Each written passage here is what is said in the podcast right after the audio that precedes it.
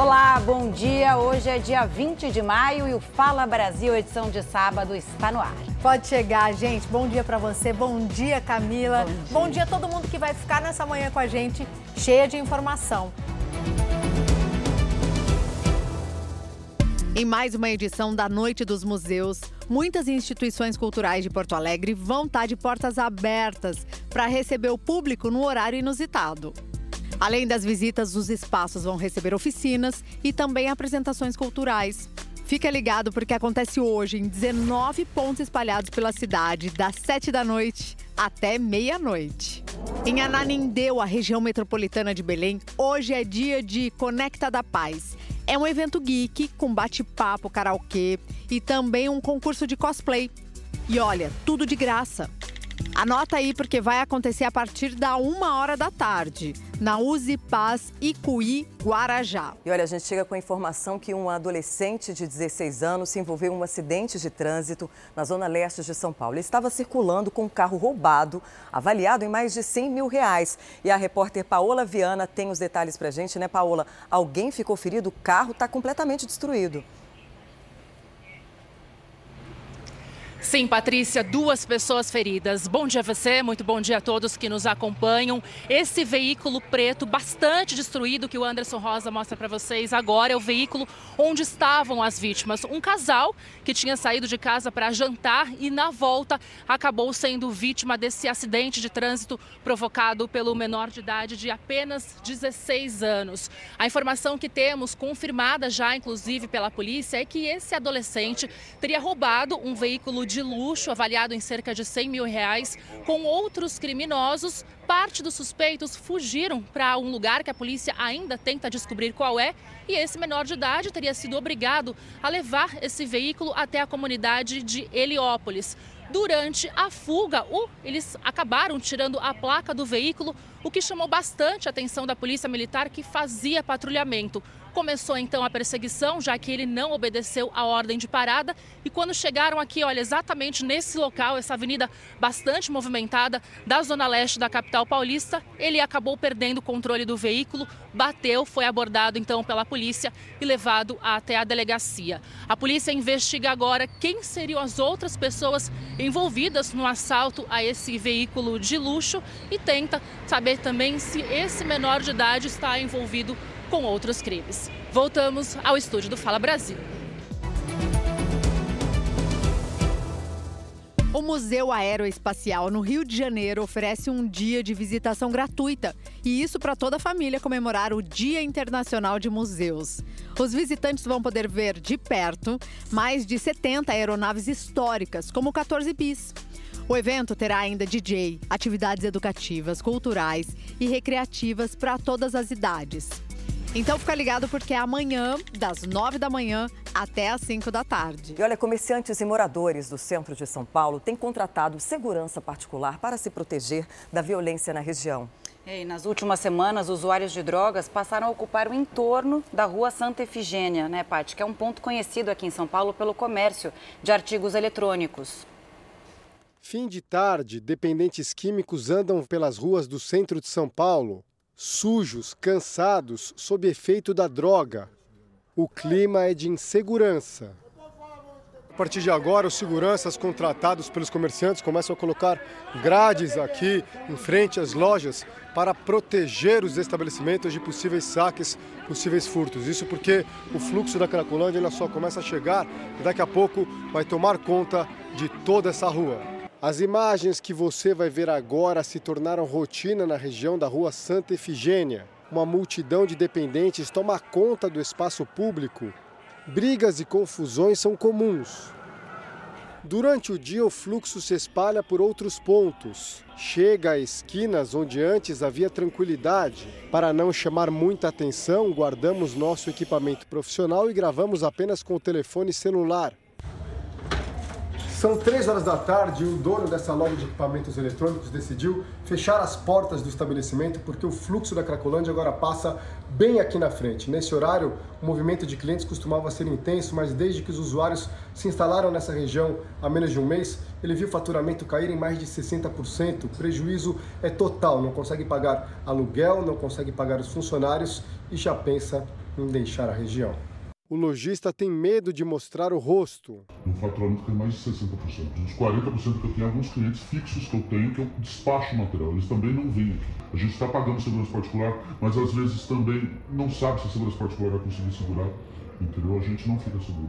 Essa outra empresária também paga a segurança privada para se proteger. A gente se obriga a pagar uma segurança à parte para a gente se sentir um pouco mais seguro, porque não é 100% seguro. Em alguns momentos do dia, a Guarda Civil Metropolitana tira os dependentes da frente das lojas.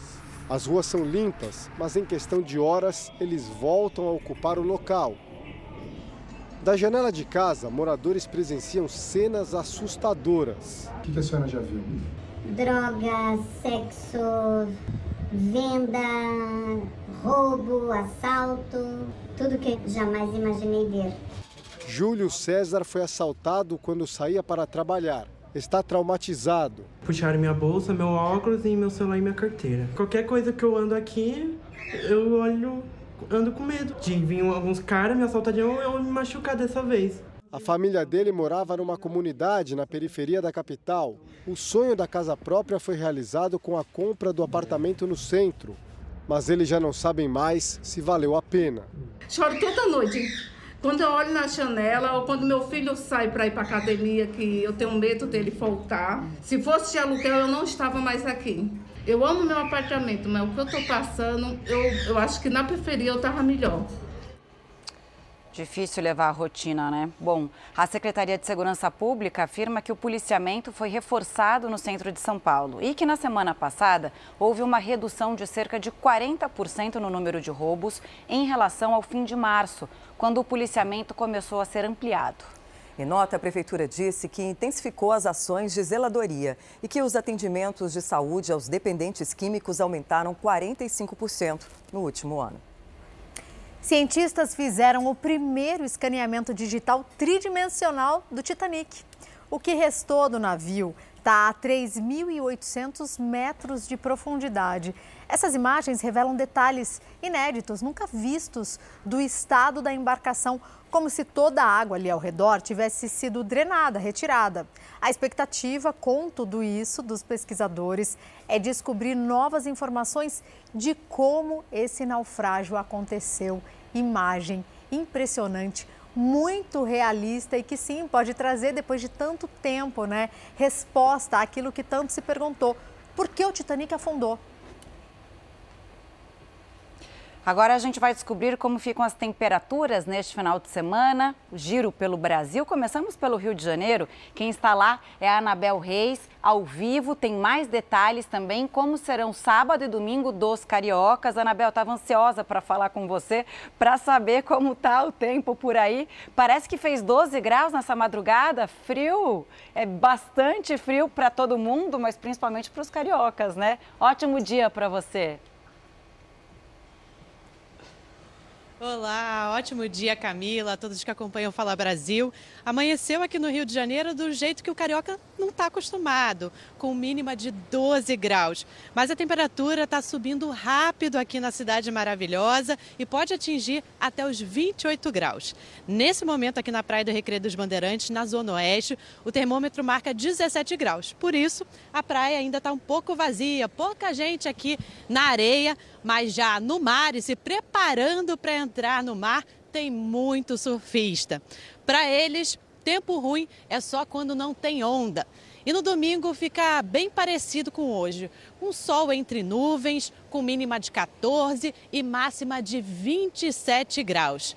E quando eu disse que a gente não está acostumado com frio, não são só os humanos, não. Dá uma olhada no look do monstro. Ele tá de casaquinho, tem até um gorrinho para botar, ó, se ele tiver com muito frio que é para ele não passar é, aqui, se tremer e ficar aqui com muito frio no Rio de Janeiro. Ele já está com o look pronto para passear pela praia do Rio de Janeiro. Com essa fofura, com esse charme, eu volto ao estúdio do Fala Brasil. Anabel, adorei. O monstro, né? Todo. É, ele tá com casaco, né? Todo, todo quentinho, porque realmente, quando traz esse, essa frente fria, vem a baixa temperatura. Agora, ruim para quem gosta de curtir a praia, mas bom para os surfistas, né? O mar já está bem cheio aí no Rio de Janeiro, Recreio dos Bandeirantes, local bastante bonito. Do Rio de Janeiro. Obrigada pelas suas informações e por essas imagens. Olha ali, ó, um surfista pegando a onda ali. Se ele souber que está ao vivo, tá certo. Obrigada, viu? Bom, vamos ver como será o tempo neste final de semana na capital baiana. É a Laís Cavalcante que fala com a gente agora. Laís, bom dia. Pelo jeito, não está o sol que a gente viu no Rio. Tempo nublado. Onde você está em Salvador? Olá, muito bom dia para todos. Pois é, estamos ao vivo aqui da Praia da Preguiça, cidade baixa da capital baiana. De fato, teremos previsão de chuva para todo o fim de semana e ainda tem um agravante, teremos muito vento aqui em Salvador, ventos de até 30 quilômetros por hora. Essa previsão de chuva, como eu disse, permanece não só hoje, sábado, mas também no domingo. Chuva fraca, isolada, mas muito, muito vento aqui em Salvador, que faz inclusive baixar um pouco a temperatura. Estamos adorando a temperatura na casa dos 27, 28 graus, com mínima às vezes até de 24 graus. Essa é a previsão aí para nossa capital baiana e esse cenário lindo que é aqui da Praia da Preguiça, Cidade Baixa, próximo à Avenida Contorno, um dos cartões postais aqui da nossa capital baiana. Estamos perto, inclusive, do Porto de Salvador. Voltamos ao estúdio do Fala Brasil. Que maravilha! Adorei é, viajar pela Praia da Preguiça. Agora a gente vai sair de Salvador, a gente continua na Bahia, vamos para o litoral sul. A Ana Colibre está ao vivo de Porto Seguro e tem os detalhes da previsão. Ana, e aí, como vai ser o sábado? A gente viu que estava nublado em Salvador, mas por aí o céu está bem azul, tempo firme e sol, né? Oi Camila, bom dia para você, para todo mundo que nos assiste aqui em Porto Seguro, na terra mãe do Brasil começou a esfriar, viu? É, o tempo de manhã amanhece bem geladinho e por volta das 10 e meia já vai esquentando. Agora em Porto Seguro faz 20 graus, céu limpo, não tem muitas nuvens no céu e o sol brilha forte nesse momento. Vale lembrar que 20 graus para os baianos já é um friozinho bom, viu? Uma vez que aqui na Bahia estamos acostumados com temperaturas bem elevadas. Para hoje, a temperatura varia entre a mínima de 19 19 e a máxima de 25 graus. Já amanhã, no domingo, dia que a maioria das pessoas aproveitam para curtir uma praia, o tempo vai estar com a máxima de 30 graus, mínima de 18. No entanto, o vento vai estar forte, né? A água do mar, que aqui em Porto Seguro costuma ser morna, vai estar um pouquinho mais gelada. Mas mesmo assim, os turistas que vêm a Porto Seguro não deixam de aproveitar. Neste momento, nós estamos na balsa que faz a travessia Porto Seguro, Arraial da Ajuda, pelo rio, que se encontra com o mar. Aqui na balsa, né, diversas. A, a, as pessoas elas passam aqui, os turistas ou as pessoas que moram aqui na cidade fazem a travessia dessa balsa aí diariamente, né? Os que moram aqui fazem para poder ir trabalhar, os turistas para poder curtir aí o litoral norte, para conhecer as lindas praias que tem lá do outro lado em Arraial da Ajuda. Voltamos ao estúdio do Fala Brasil.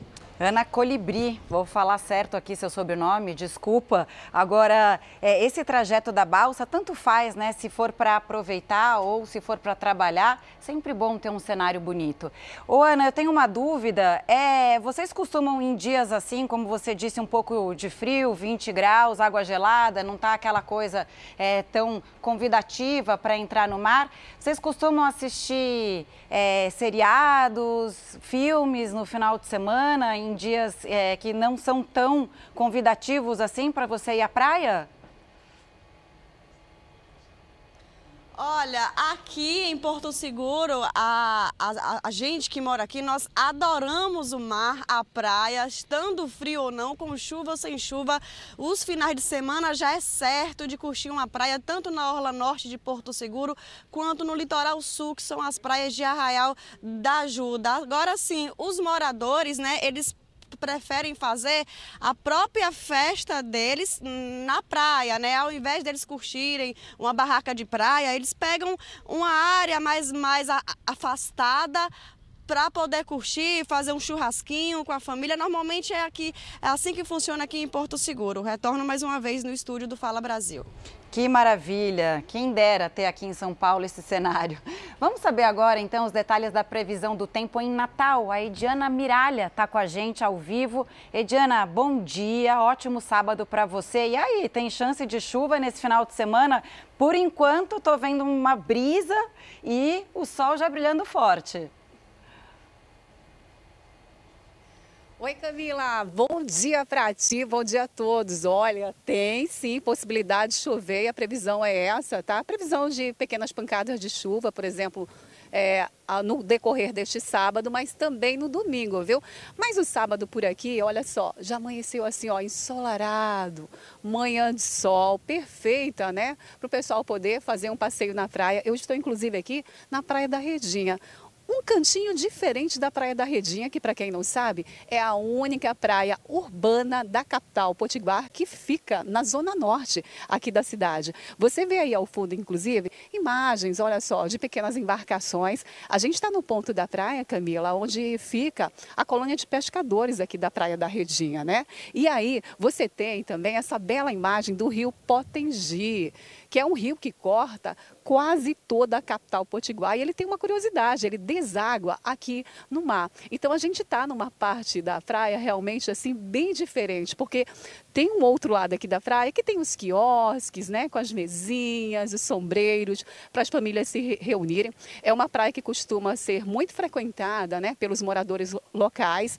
mas também nos últimos anos vem ganhando a atenção de muitos turistas, viu, Camila? Voltando contigo aos estúdios do Fala Brasil. Um evento celebrou as marcas mais lembradas pelos consumidores do Espírito Santo e premiou os grandes destaques empresariais. 80 categorias de diferentes áreas empresariais. As marcas premiadas foram escolhidas em uma pesquisa feita pelo Instituto Cantar em parceria com a Rede Vitória de Comunicação. Eu acho que uma das coisas fundamentais que um empresário, um executivo pode fazer e que traduz o seu sucesso é criar uma marca que seja reconhecida no mercado.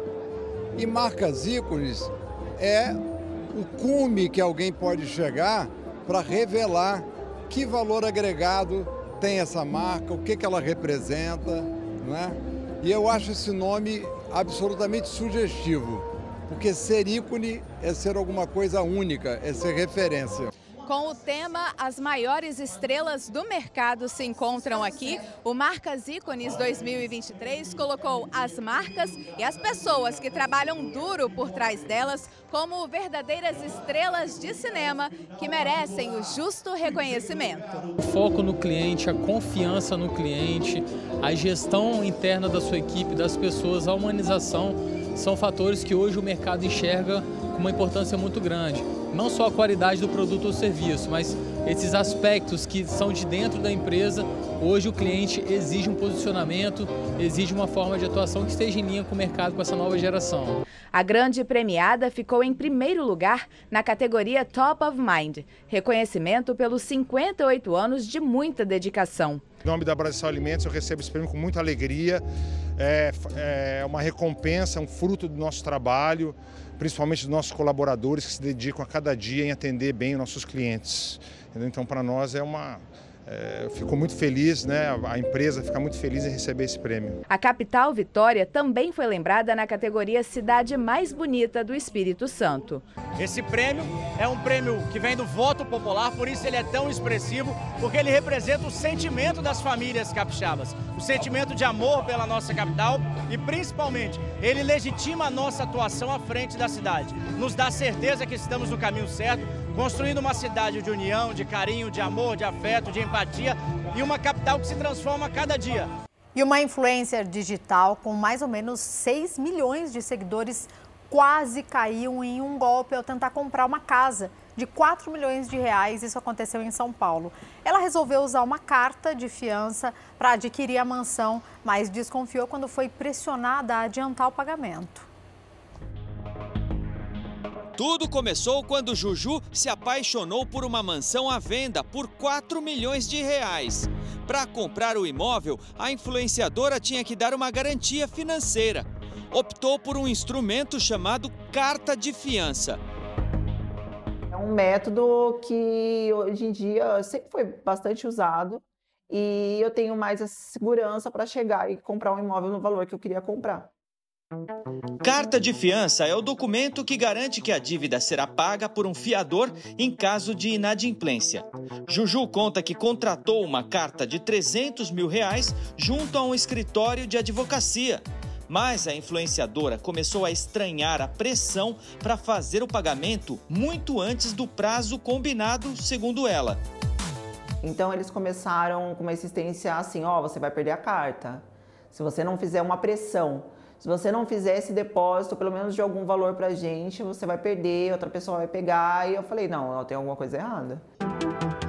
Uma carta de fiança normalmente é emitida por uma instituição financeira, como explica o especialista. O CMN, que é o Conselho Monetário Nacional, ele limita uh, tanto as instituições também como a quantidade de carta de fianças que existe no mercado. Ele poderia assessorar, mas emitir uma carta, não. Descobriu muitos processos, é, eles estão respondendo muita coisa na justiça, é, muito crime de estelionato. Tentamos ouvir o outro lado. Telefonamos para os números fornecidos por Juju. Sua chamada está sendo encaminhada para a caixa de mensagens. Ainda bem não caímos nesse golpe, então ainda tem esperança aí para a gente estar tá fazendo esse negócio com pessoas sérias, porque tem muita gente séria no mercado, mas tem que pesquisar, gente, porque hoje em dia é, é muito golpista, é muito golpe. Voltamos aqui com o nosso jornalismo ao vivo, porque foi enterrado o corpo do irmão do cantor Tony Salles, que morreu durante uma operação contra o tráfico de drogas em Salvador. E é para lá que a gente vai ao vivo agora com a Laís Cavalcante, que já está aqui do nosso lado. E tem mais informações, mais detalhes sobre esse caso, né? Por exemplo, a família nega que esse rapaz tenha qualquer tipo de envolvimento com o crime, né, Laís? Conta pra gente, por favor. Exatamente, os familiares alegam que ele não tem aí qualquer tipo de envolvimento com o tráfico de drogas. Inclusive, no dia do enterro, fizeram um protesto. Esse enterro que aconteceu aqui mesmo, na capital baiana, nesta sexta-feira. Esse homem foi identificado como Antônio Carlos de Oliveira Santos e foi aí morto durante uma operação do Departamento de Homicídios e Proteção à Pessoa. A polícia segue investigando esse caso e, de fato, o Antônio é sim irmão do cantor Tony Salles, cunhado aí da Sheila Carvalho e através da sua assessoria, Tony Salles informou que eles são irmãos apenas por parte de pai e que ao longo da vida não criaram aí laços afetivos. Voltamos ao estúdio do Fala Brasil. Um questionamento, gente. Você sabe o que são comportamentos condicionados? São aqueles comportamentos que nós sempre temos diante de situações parecidas e a gente tende a repetir isso, né, Fabi? Isso pode gerar sérios problemas para a nossa vida. É incrível como esse momento reflexão fala muito com todos nós, né? Mas vem cá, você sabe como mudar isso? É exatamente o que explica hoje o nosso comentarista Isaac Efraim no quadro Mistérios da Mente Humana.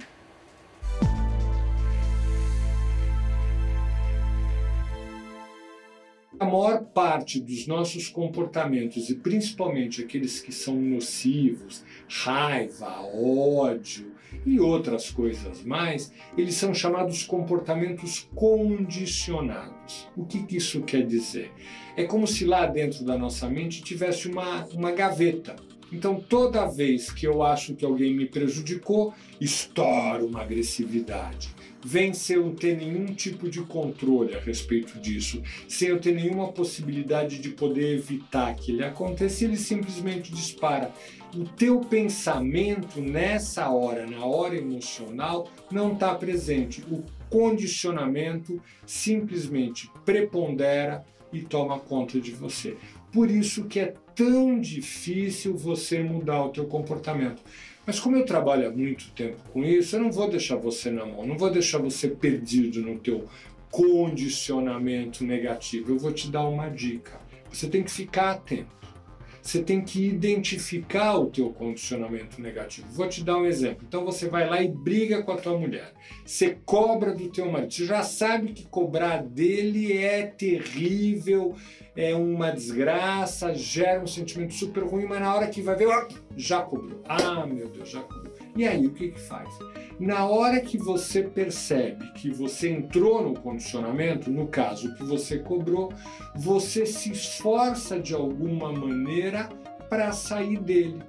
Olha, eu tô cobrando. Você percebe? Olha, tô fazendo aquela coisa que me prejudica. Acorda e imediatamente começa a se esforçar para se tirar o direito de cobrar. Não é reprimir, não é proibir, é entender. Se eu cobrar, vai dar ruim. Então eu vou me esforçar para não cobrar. E quando você começa a ter essa atitude prevalentemente, com frequência, o que, que acontece? Você vai cada vez mais facilmente saindo do teu condicionamento. Você diminui o tempo em que teu condicionamento negativo e nocivo toma conta de você. Falou e disse. E se você se interessa por comportamento e quer saber mais sobre esse e outros assuntos, acesse o canal Ansiedade Brasil no YouTube e veja mais conteúdos. Agora, bora mergulhar no mundo dos pets com uma pergunta que eu adoro fazer para todo mundo, principalmente para quem é mãe de pet, né? Que tipo de comida seu animalzinho de estimação gosta? É a que você come?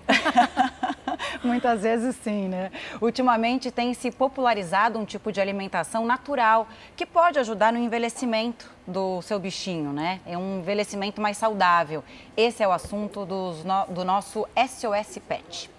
Será que os pets enjoam daquilo que eles comem? Porque nós, seres humanos, conseguimos mudar o nosso cardápio, os alimentos, os ingredientes todos os dias se a gente quiser. Agora com os pets, como é essa história? Será que a gente pode oferecer tipos diferentes de comida para eles? É isso que a gente vai descobrir agora, hoje, no SOS Pet. Então, fica ligado.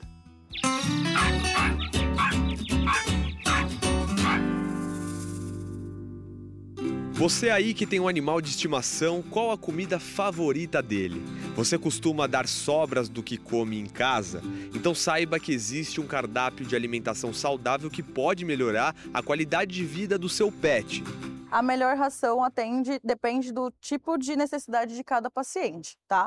Se é um paciente que tem mais seletividade para comer uma ração seca, um animal que precisa de mais nutrientes específicos. Mas qual a diferença entre esses tipos de alimentação? Hoje em dia no mercado a gente tem as rações secas que acabam sendo as mais práticas para os tutores, por conta de já estar tá pronta e né, que tem uma validade maior, não precisa ser refrigerada nem nada. Tem também a alimentação natural, ela tem que ser formulada por um nutrólogo, uma pessoa própria que estudou que vai é, estudar o porte do seu animal, a necessidade dele, é, montar um cardápio específico. Ela é bem indicada para pacientes mais seletivos que é, não gostam muito da ração. E tem também a modalidade que é o mix feeding, que é a junção da ração seca com a alimentação natural ou o patê, que já são formulados corretamente para cada faixa etária aí também, que tem nas prateleiras das clínicas. É um mix que a gente faz ali um, uma parte de quantidade de ração seca e uma parte de quantidade do patê. A Sol aqui já está pronta para o almoço. Como ela é uma cachorra mais velha, a Tereza montou um cardápio que mistura ração com alimentos mais úmidos para facilitar a digestão. Esse também é o caso da Flávia, tutora da Manchita e da Azeitona. As duas adoram mistura de ração seca com úmida e recebem alimentação mista pelo menos uma vez por semana.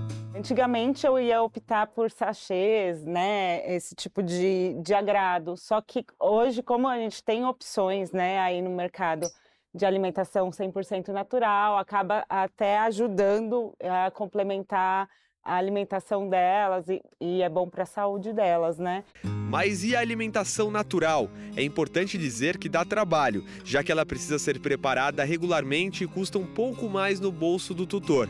Mas os benefícios para os pets que gostam desses alimentos são muitos. De melhora no metabolismo até prevenção de doenças na idade adulta. Dá um pouquinho mais de trabalho para o tutor preparar, né? Mas acho que é você planta agora para no futuro estar tá com mais tranquilidade, né? Mas, gente, atenção: alimentação natural não é alimentação caseira, aquela feita com sobras de comida. Tem que ter o acompanhamento de um nutricionista veterinário para saber a quantidade exata de nutrientes que cada animal precisa. Afinal, com uma vida saudável e um sorriso no rosto, a vida é muito mais feliz dentro de casa. Eu falo que elas que mandam na casa, gente. São super carinhosas, e se eu chego estressada, qualquer coisa, elas já tiram, né, esse peso, né, de, do dia a dia. Então, elas são tudo para mim. Lindezas, né? Agora que caso inusitado. Imagine só você encontrar um anel de diamantes que foi jogado no vaso sanitário e descobrir que ele estava desaparecido há 13 anos. Parece mentira, né? Mas acredite, a dona do anel ainda foi localizada. Essa história aconteceu nos Estados Unidos. Um funcionário do sistema de esgotos de Minnesota encontrou o anel boiando, perdido, e decidiu que iria devolver para o legítimo dono. E não é que ele conseguiu localizar. Depois de meses de busca, foi descoberto que a joia pertencia a uma mulher casada há 40 anos. Mais de uma década atrás, ela perdeu o diamante sem querer quando foi da descarga. Fica aí a dica, né? Tire os seus anéis antes de usar o banheiro. e mais que isso, eu acho que né, tem aquele gostinho de ficção e que bom que é vida real, né? O Supremo Tribunal Federal começou a julgar se estados podem fazer revista íntima nos visitantes de unidades prisionais. Os ministros até chegaram a formar maioria para proibir a prática, mas logo em seguida o julgamento foi suspenso.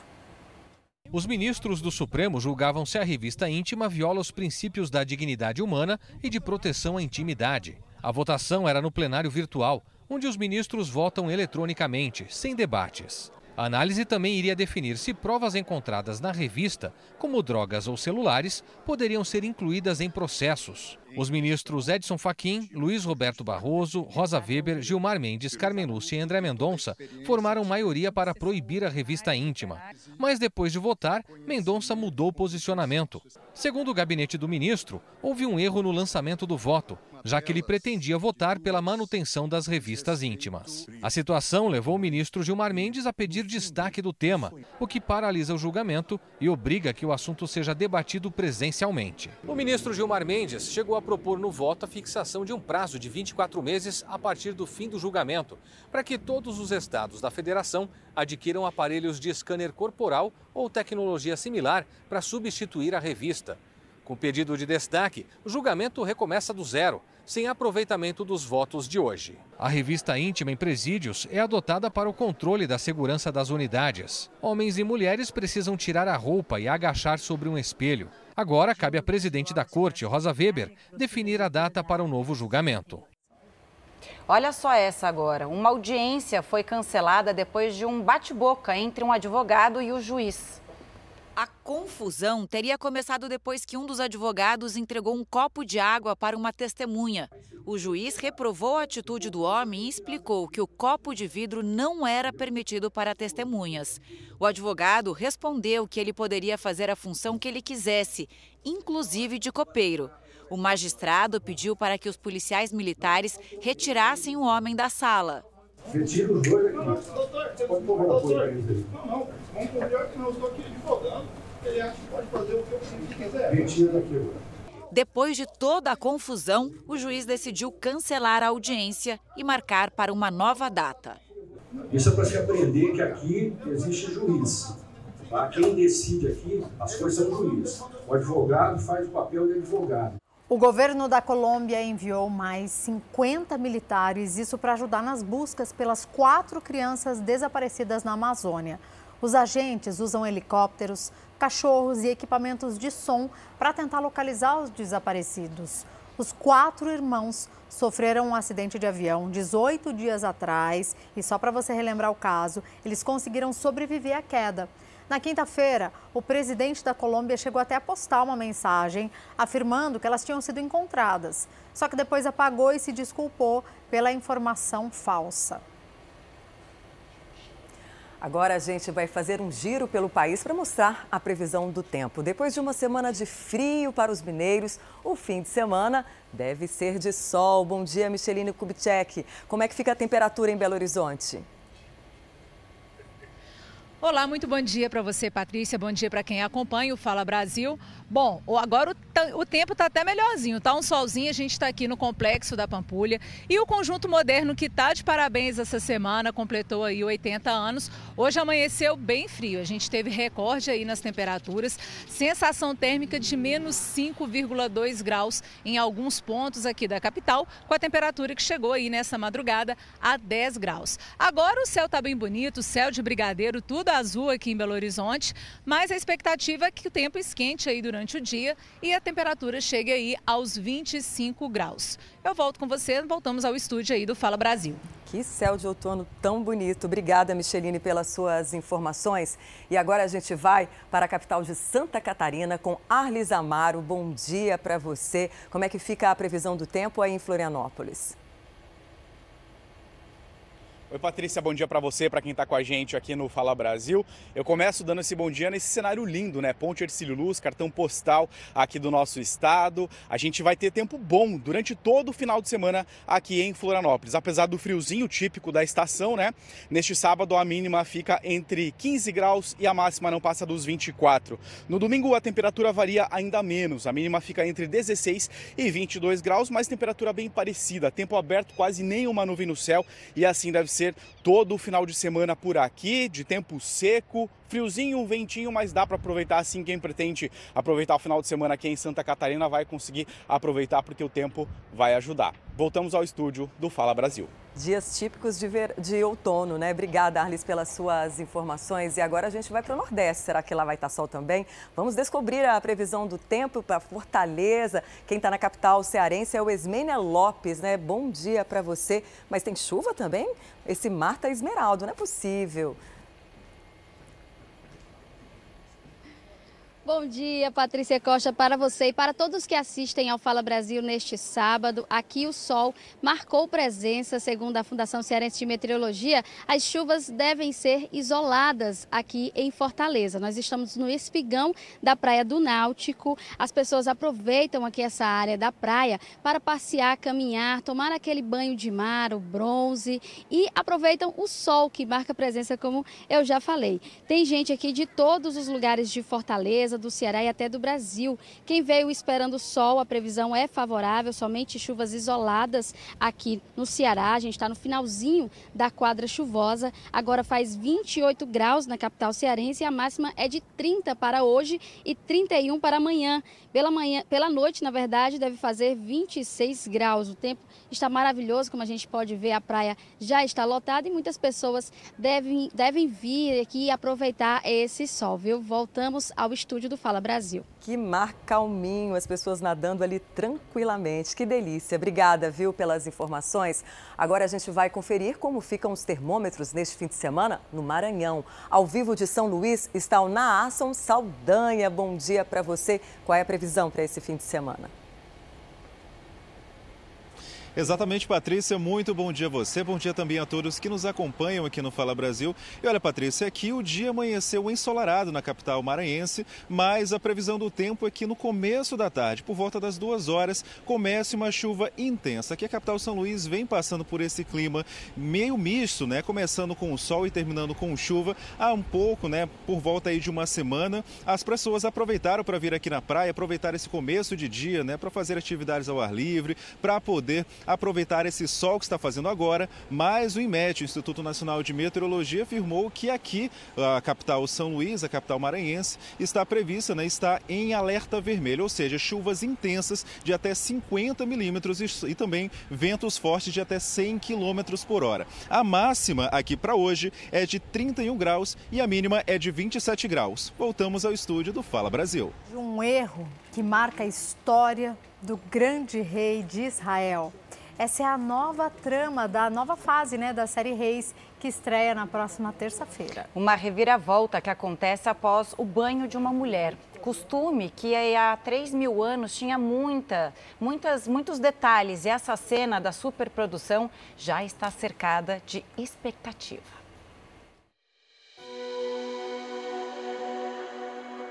Um olhar indiscreto esse é o momento em que o homem, admirado por toda uma grande nação, comete seu maior erro.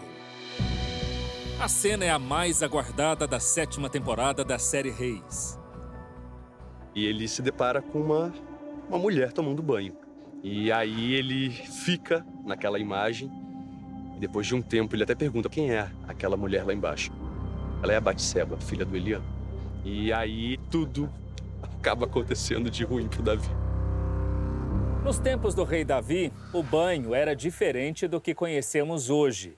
E para as mulheres, também representava um ato de purificação.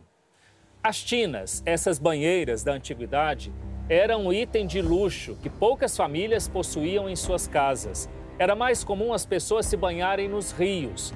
Batseba estava se banhando numa banheira como esta quando foi vista pelo rei Davi.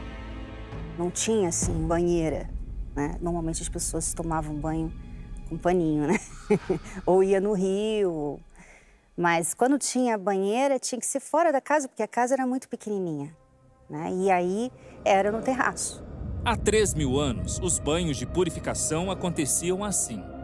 E esse banho era feito geralmente à noite, é, porque quando você faz isso em contexto urbano, dentro da cidade, você precisa de proteção, essa mulher precisa de proteção. E como esse tipo de banheira precisa captar água da chuva, ele sempre é em ambiente externo. Batseba é casada com Urias, um dos principais valentes de Davi, vivido pelo ator Roger Gobet. Você é a mulher mais linda que eu já vi. A Urias é um homem de caráter, né? Ele é um homem leal, é um homem fiel a Deus, ao seu rei, ao seu povo. E é um homem correto, justo e amoroso. Na sexta temporada você viu aí o Davi casando, se casando, se casando. Mas na sétima você vai entender quanto isso foi ruim para ele. Até o momento que ele fala: ah, aquela ali também eu, eu quero ter aquela ali que é de outro.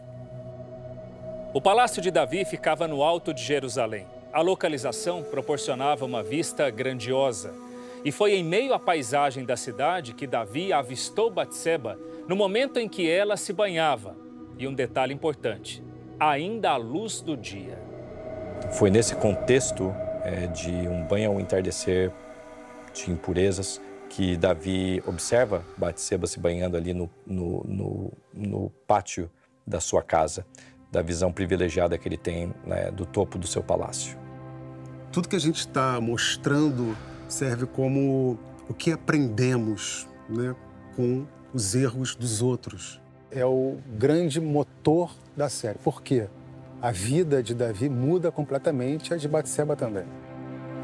Uma cena pensada em todos os ângulos, todos os detalhes. É o primeiro momento assim onde a gente percebe que algo vai acontecer, né? A traição vai, vai acontecer de fato. O banho de Batseba promete mexer mesmo com o público na nova temporada de Reis. Acho que o grande pecado de Davi está aí, é na, na fraqueza com relação à tentação das mulheres. O capítulo está muito intenso, porque além do pecado de Davi, tem uma outra tragédia acontecendo. E aí, quando a gente escreveu, a gente é, chorou. Chorou, porque é muito triste. Para os atores, também foi um mergulho em sentimentos profundos. Até quando você vai me fazer de bobo? São cenas belíssimas, tristíssimas e poderosíssimas. Todo esse momento que eu estou vivendo agora com ele é muito emocionante para mim, emotivo e, e a cada dia que a gente vai contando essa história, de alguma forma vai ficando claro na cabeça do Urias tudo que ele passou, né? Grande aprendizado diante dessa cena, né, é uma realidade que pode acontecer nos dias de hoje, né? E quem sabe uma redenção possa vir. Então eu vejo que essa história ela vai ajudar muitas pessoas, porque assim como né, esse pecado é um, foi uma tragédia, mas ele também é uma superação muito grande. Os conflitos, tanto os internos quanto externos, para o Davi, eles ficam muito evidentes nessa temporada. A nova temporada da série Reis, o Pecado, estreia na próxima terça-feira, às 9 horas da noite, aqui na Record TV imperdível. E para acompanhar todas as novidades dessa superprodução, acesse lá o r7.com. Você vai encontrar bastidores, fotos, vídeos exclusivos das gravações. Agora a gente vai mostrar uma carreta que ficou completamente destruída depois de pegar fogo em uma rodovia no interior de São Paulo. O caminhão estava carregado com manta térmica, mas o motorista conseguiu se salvar a tempo. Em poucos segundos, o fogo tomou conta da carreta.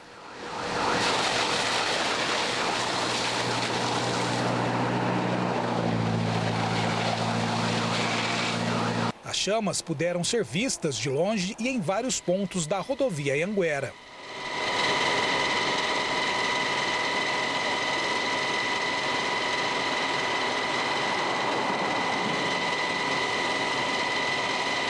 Quem estava na carreta era o Adilson. Ele saiu de São Paulo com destino a Brasília, mas quando chegou em Jardinópolis, percebeu que o veículo estava pegando fogo. É, eu estava descendo e estourou o pneu do, da tração do cavalo. Aí quando eu parei no acostamento, só foi o tempo que deu, que estourou a mangueira de ar. Aí quando eu desci já estava pegando fogo, já peguei o extintor, joguei água, mas infelizmente não deu tempo de fazer nada mais. Equipes do Corpo de Bombeiros de Orlândia e Ribeirão Preto foram mobilizadas na ocorrência. O trabalho durou mais de duas horas. Nesse momento, os bombeiros conseguiram controlar o incêndio. Por aqui há muita fumaça e a gente pode observar que a carroceria e a cabine da carreta foram totalmente consumidas pelo fogo. Muito trabalho por aqui e demorou controlar devido ao material, seria isso? Sim, ele queima em profundidade, né? Então é difícil da água penetrar. A gente teve que utilizar um agente químico, né, que é uma espuma, que a gente faz para ela tentar penetrar mais no material para ajudar no combate. A carreta possui seguro. Ninguém ficou ferido. Você nasceu de novo? Ah, graças a Deus, né? Tô vivo aí de novo.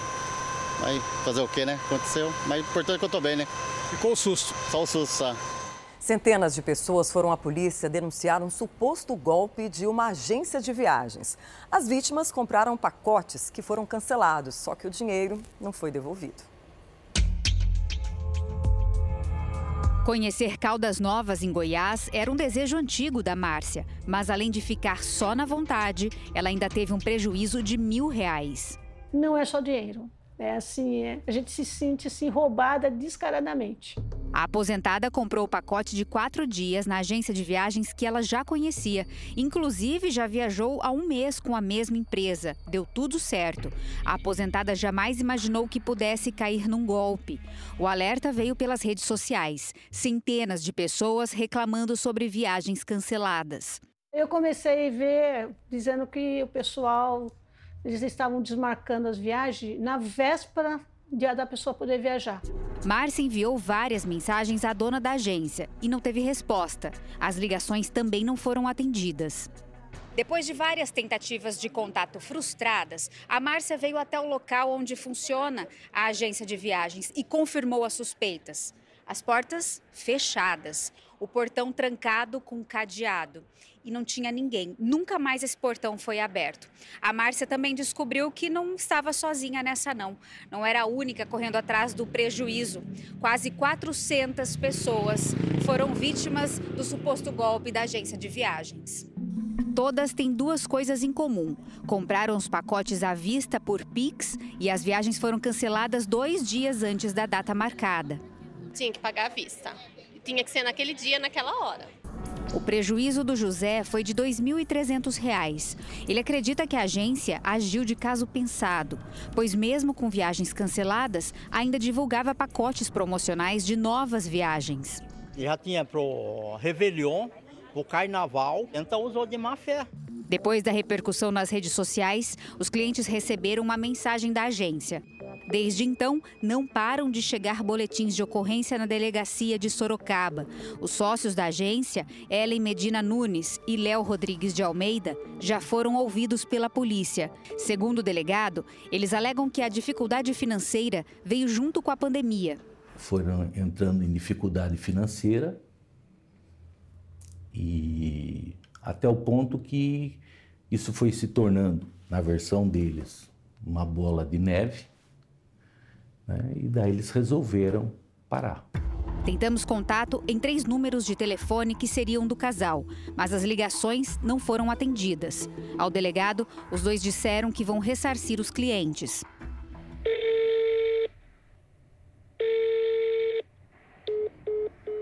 Eles falam em torno de 140 mil reais. É o cálculo que eles apresentaram. E que pretendem pagar e que pretendem pagar. A investigação continua. A polícia vai ouvir todas as vítimas e também funcionários da agência de viagens. Caso a investigação aponte golpe, o casal poderá responder pelo crime de estelionato. Eu queria o dinheiro de volta, porque a gente acaba tirando de, de onde não tem para poder fazer um passeio. Que eles sejam também punidos pela falta de respeito com todas as pessoas, né? Em nota, os donos da agência de viagens HR informam que a empresa faliu. Reafirmam a disposição de devolver o dinheiro dos clientes, mas de acordo com a disponibilidade. Ainda pedem desculpas e compreensão. Um decreto de uma prefeitura no interior da Bahia causou revolta na população. Segundo essa decisão, o abate de animais abandonados na rua estaria autorizado caso os tutores não fossem encontrados. Só que depois de toda essa repercussão negativa, a publicação foi editada e essa medida foi suspensa. Nas redes sociais, internautas se manifestaram contra o decreto. Nas mensagens, questionamentos relacionados ao extermínio de animais e ao fato de ser crime. A revolta se refere a uma nova determinação da Prefeitura de Cravolândia, no sudoeste do estado, que diz que os animais que forem encontrados soltos e abandonados pelas ruas da cidade, que fica a 300 quilômetros da capital, serão recolhidos. Os que não tiverem condições de serem transportados serão sacrificados no local. O caso ganhou repercussão porque o abate de animais de rua é crime, como prevê a legislação ambiental. A lei é clara, fica expressamente proibido sacrificar esses animais, ainda que isso seja feito por órgãos públicos, como canis e controle de zoonoses. A pena varia de três meses a um ano e ainda cabe multa. A única exceção à eutanásia se dá em doenças graves ou infecto-contagiosas, que possam colocar em risco a saúde humana ou até mesmo de outros animais tirar a vida de um animal, né, ainda que esse animal tenha sido atropelado, esse animal esteja aí é, portando alguma enfermidade, não é algo que se, que, que se determina por um simples ato público. Da Prefeitura de Cravolândia destacou que esse assunto demanda uma regulamentação local para chamar a atenção aos tutores da responsabilidade com esses animais que ficam pelas ruas, expondo as pessoas ao risco de eventuais acidentes. O comunicado diz ainda que o município não pretende e não vai realizar o abate. Tudo vai ser feito sob orientação técnica com o médico veterinário. Conversamos com o vereador do município, Wellington de Oliveira, que disse que o decreto não passou pela Câmara para ser apreciado. E com a polêmica, se estuda criar uma comissão de proteção aos animais da cidade. Precisamos também fazer a mudança do regimento interno para poder estar tá, é, é, é, constituindo essa, essa comissão. E acredito que depois desse decreto, essa ideia da gente ganha força. E espero que com a colaboração do, dos outros vereadores, dos outros colegas, a gente consiga levar essa ideia à Câmara para que a gente possa formar essa comissão permanente para proteger os nossos animais. Pelas ruas, essa iniciativa da Prefeitura de Cravolândia tem sido questionada. Não é solução. A solução é cuidar dos animais, dar remédio, vacina, gastar. 9 horas 24 minutos, vamos juntos até o meio-dia, porque segunda-feira é o Dia Nacional do Pudim, mas aqui no Fala Brasil já tem comemoração, ou sobremesa gostosa, né? Quem está nessa difícil missão de mostrar pra gente é a Maria Carolina Paz. Maria Carolina, bom dia para você. Já saiu algum pudim por aí? Conta onde você tá e o que, que você vai mostrar pra gente? Vai ter receita? Já saiu sim, mas a missão é difícil porque o cheiro por aqui tá muito gostoso.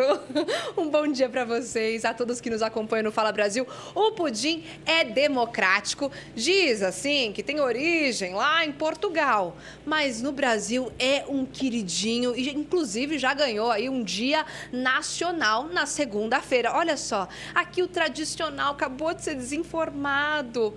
Olha que delícia, tem com calda, sem calda, com furinho, sem furinho, para todos os gostos, né? É realmente uma comida democrática. Inclusive, alguns sabores que eu nunca tinha ouvido falar. De pistache, inclusive tá aqui, ó, saindo do forno na preparação. Um grande aí ele demora cerca de três horas para ficar pronto. Então, daqui a pouquinho eu vou mostrar esse aqui. O cheirinho tá uma delícia. Tem também de licor, de paçoca, go gostos inusitados, mas que são realmente uma paixão nacional. Eu vou provar esse aqui. Ô, Cris, a Cris trabalha há 10 anos já com pudim tá acostumada. Tem uma colherzinha para eu provar e deixar o nosso público com vontade, porque segunda-feira é o dia que todo mundo vai degustar. Tem que pedir em casa, fazer uma encomenda, reunir a família e aproveitar. E eu vou fazer esse sacrifício e mostrar para vocês ao vivo no Fala Brasil, esse que é tradicional de favo de baunilha. Vocês estão vendo esses pontinhos pretos? Vamos agora cortar ele. Olha só que cremosidade. Que coisa mais maravilhosa. Olha isso aqui. Gente do céu, que missão maravilhosa que vocês me deram. Ô Maria Carolina. Bom. Você me ouve, Maria Carolina?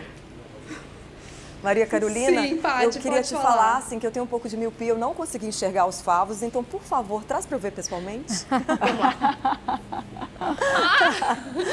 Eu vou levar, tá bom? Vou comer só esse pedacinho e levo pra vocês comerem sim. Mas aí é o seguinte, né, gente? Só para deixar muito claro aqui que a Maria Carolina está entorpecida, vamos dizer assim, pelo cheiro ali nessa cozinha. Não é só ela, são as duas, ela e a filhinha que está na barriga. Então tem o direito de todo esse pudim aí para você.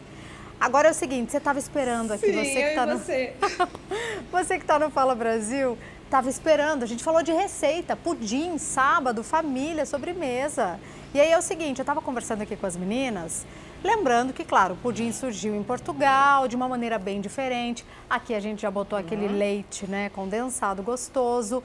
Mas é difícil fazer pudim? Sim. Tem que ter pudinzeira? Já pergunta aí pra Cris, pra gente, por favor. Cris, dá um pulinho aqui, por favor.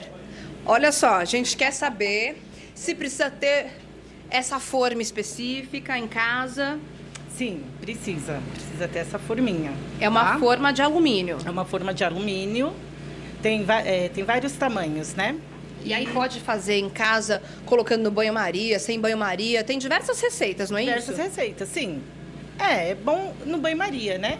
Que fica mais gostoso, sem furinho, quem queira. E a temperatura no forno, qual que é a ideal? Então, é, dependendo dos tamanhos, varia. É de 30 minutos a 50 minutos e tem uns que vai a, a 65 minutos. Agora, o segredo do pudim é colocar na geladeira para ele endurecer isso, ganhar Fica consistência. geladinho, fica geladinho e endurecer.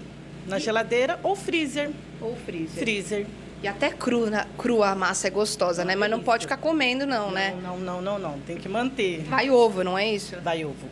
Tem que esperar ficar prontinho. Tem que esperar ficar pronto. Será que a gente pode passar uma receitinha assim pro público, bem basiquinha? Mas aí daqui a pouco a gente volta no jornal para contar essa receita daqui a pouco, pode ser? Combinado, meninas?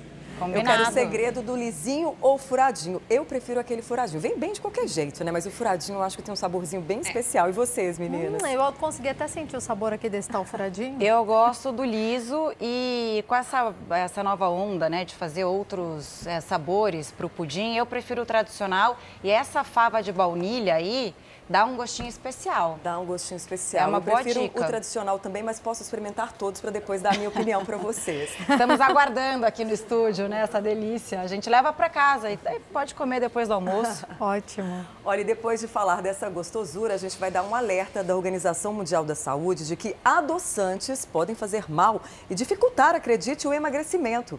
Aqui no Brasil, a Anvisa disse que vai acompanhar a discussão sobre o tema para também fazer mudanças.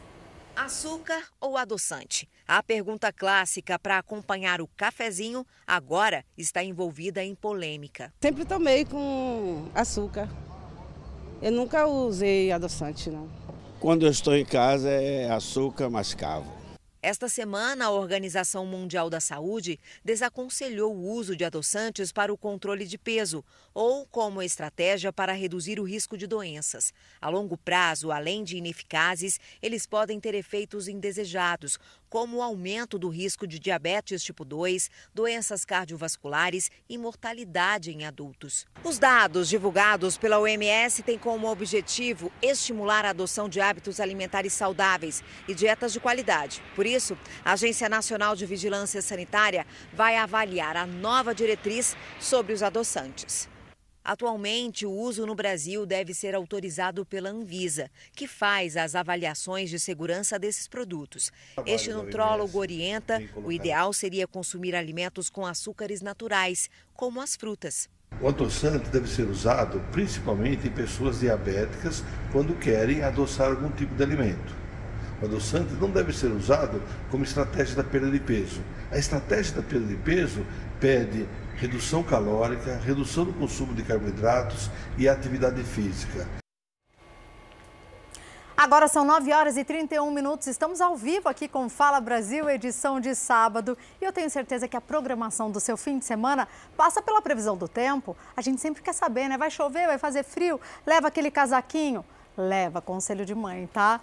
Agora é o seguinte, vamos direto para o litoral de São Paulo, falar com Jean Sgarbi. Sgarbi, com céu lindo aqui, com esse espetáculo de imagens do nosso litoral de São Paulo. Ele está lá em Santos. Jean, seja bem-vindo ao Fala Brasil. Conta pra gente, eu quero saber onde você está, claro, e quero saber, vai da praia?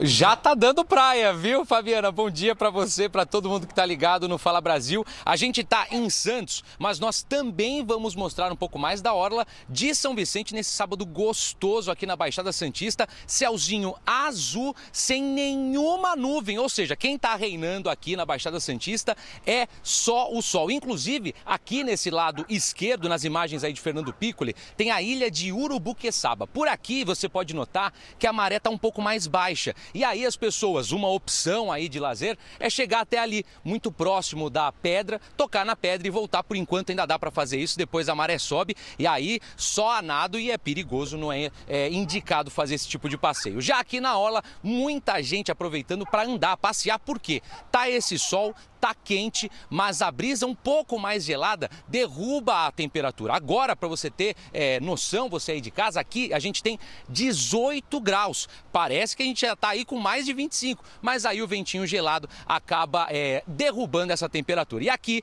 no canto para devolver, a gente mostra um esporte tipicamente santista. O pessoal aproveitando, inclusive de blusa, um sem blusa, outro com blusa, mas o tamborel que se joga com esse estilo é uma raquete, mas é um estilo de pandeiro, mas é um esporte esporte muito tradicional aqui em Santos. Voltamos ao estúdio do Fala Brasil. Obrigada, Jean, pelas suas informações. Jean, animadíssimo ali no litoral, né? E mostrando muito essa peculiaridade ali, exatamente de Santos. A gente traz do Brasil inteiro. Mostra a sua pra gente também. Mostra o céu que você tá vendo. Tá bonito assim? Usa a hashtag Fala Brasil, compartilha com a gente enquanto a gente vai tocando por aqui. O Jean entregou esse céu lindo, azul, Vamos entregar um céu bonito também lá de Curitiba, só que um tanto quanto nublado. Não é verdade, Franciele? Seja muito bem-vinda aqui ao Fala Brasil. Conte-nos pra gente. Tá frio pra caramba aí? Bom dia, Fabiana. Bom dia para todo mundo que acompanha o Fala Brasil. Tá frio por aqui, sim. Agora, é, agora a temperatura é de 10 graus, mas amanheceu com 9 aqui em Curitiba e a amplitude térmica vai acontecendo aos poucos. A previsão de máxima é de 22 graus para o dia de hoje e esse nevoeiro que é característico aqui das manhãs de Curitiba, pelo menos nesta semana. Na última segunda-feira a gente teve a menor mínima, 7,7 graus, e hoje um pouquinho mais quente, digamos assim, mas mais 10 graus neste momento aqui em Curitiba. O nevoeiro, ele baixa daqui a pouco e aí à tarde promete ser de céu azul. A gente, claro, está esperando, eu falo ao vivo aqui do Parque Tanguá, em Curitiba, é, a, os turistas e a população bem tímidos ainda, né, por conta do frio. Tem gente que vem aqui para fazer uma foto, é, para aproveitar a, a, névoa, né, que fica também bonita na imagem. E, e essa é a temperatura, então, de momento. 10 graus, previsão de máxima de 22. Voltamos ao estúdio do Fala Brasil. Ai, Fran, tô até batendo queixo aqui. Tem que fazer um álbum inteiro de fotos para criar coragem e ir até aí e esperar o céu azul que é prometido lá em Curitiba, gente. É assim. Baixou a névoa, depois é aquele céu azul bonito que abre. Legal, né? Obrigada pelas suas informações. Aproveitem o sábado, vocês e a equipe da Record TV lá de Curitiba. E como aqui o Fala Brasil mostra um espetáculo de imagens de todos os cantos do país para você, Bora para Manaus? Olha aqui quem já pintou do meu lado. Minha querida Natália Teodoro. Tá ali bonita numa praia, gente. É Manaus, mas tem praia. Praia de Rio. Vamos explicar essa geografia para o brasileiro que nos acompanha aqui no Fala Brasil, edição de sábado. Bom dia, querida Natália. Seja bem-vinda.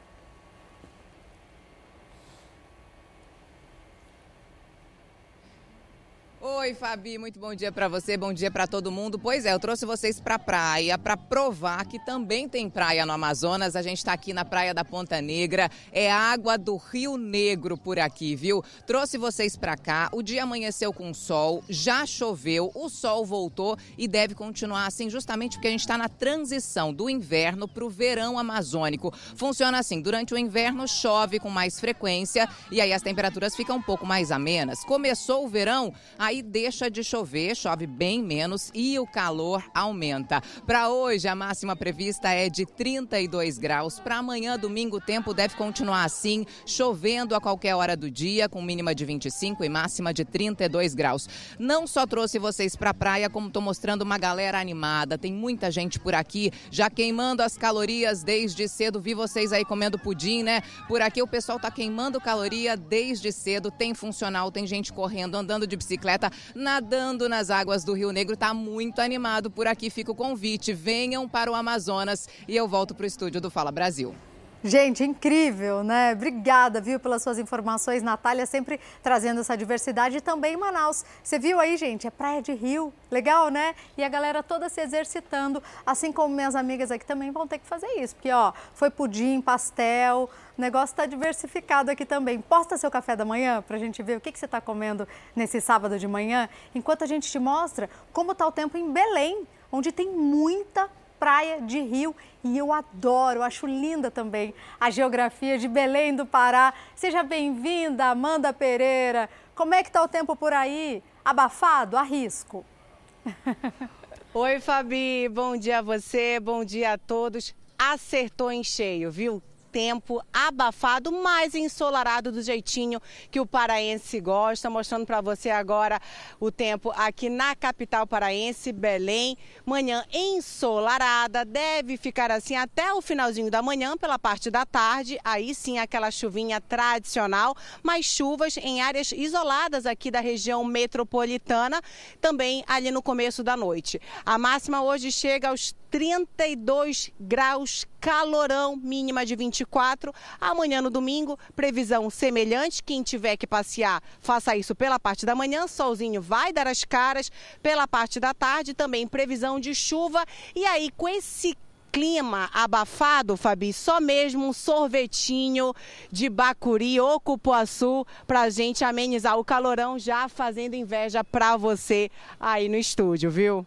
O presidente Lula está no Japão para a reunião do G7. Quem acompanha o evento é a nossa correspondente Silvia Kikuchi. Aliás, já tem um anúncio importante, né, Silvia? Boa noite para você aí. Olá, Fabi, Patrícia, Camila, bom dia a todos aí no Brasil. Sim, o presidente brasileiro se reuniu com o primeiro-ministro Fumio Kishida e discutiram a entrada de brasileiros aqui no Japão. Depois, o governo japonês anunciou que poderá isentar os brasileiros de visto de entrada no país. O empréstimo de um bilhão de reais para o Brasil também foi anunciado. E agora há pouco, em um dos encontros, o presidente Lula disse que o Brasil quer liderar o processo de reversão das mudanças climáticas no mundo e cobrou mais ação dos países da cúpula. Lula também criticou o Conselho de Segurança da ONU e pediu uma reforma. Ainda existe uma expectativa para que Lula se reúna com o presidente da Ucrânia, Volodymyr Zelensky, que chegou agora há pouco praticamente de surpresa no encontro. Vamos acompanhar na reportagem. O avião trazendo o presidente ucraniano Volodymyr Zelensky chegou no aeroporto de Hiroshima na tarde deste sábado, no horário do Japão. O anúncio da presença de Zelensky na reunião dos líderes do G7, onde o Brasil também participa como convidado, foi mantido em segredo até algumas horas antes da chegada. A informação inicial era de que ele participaria por videoconferência.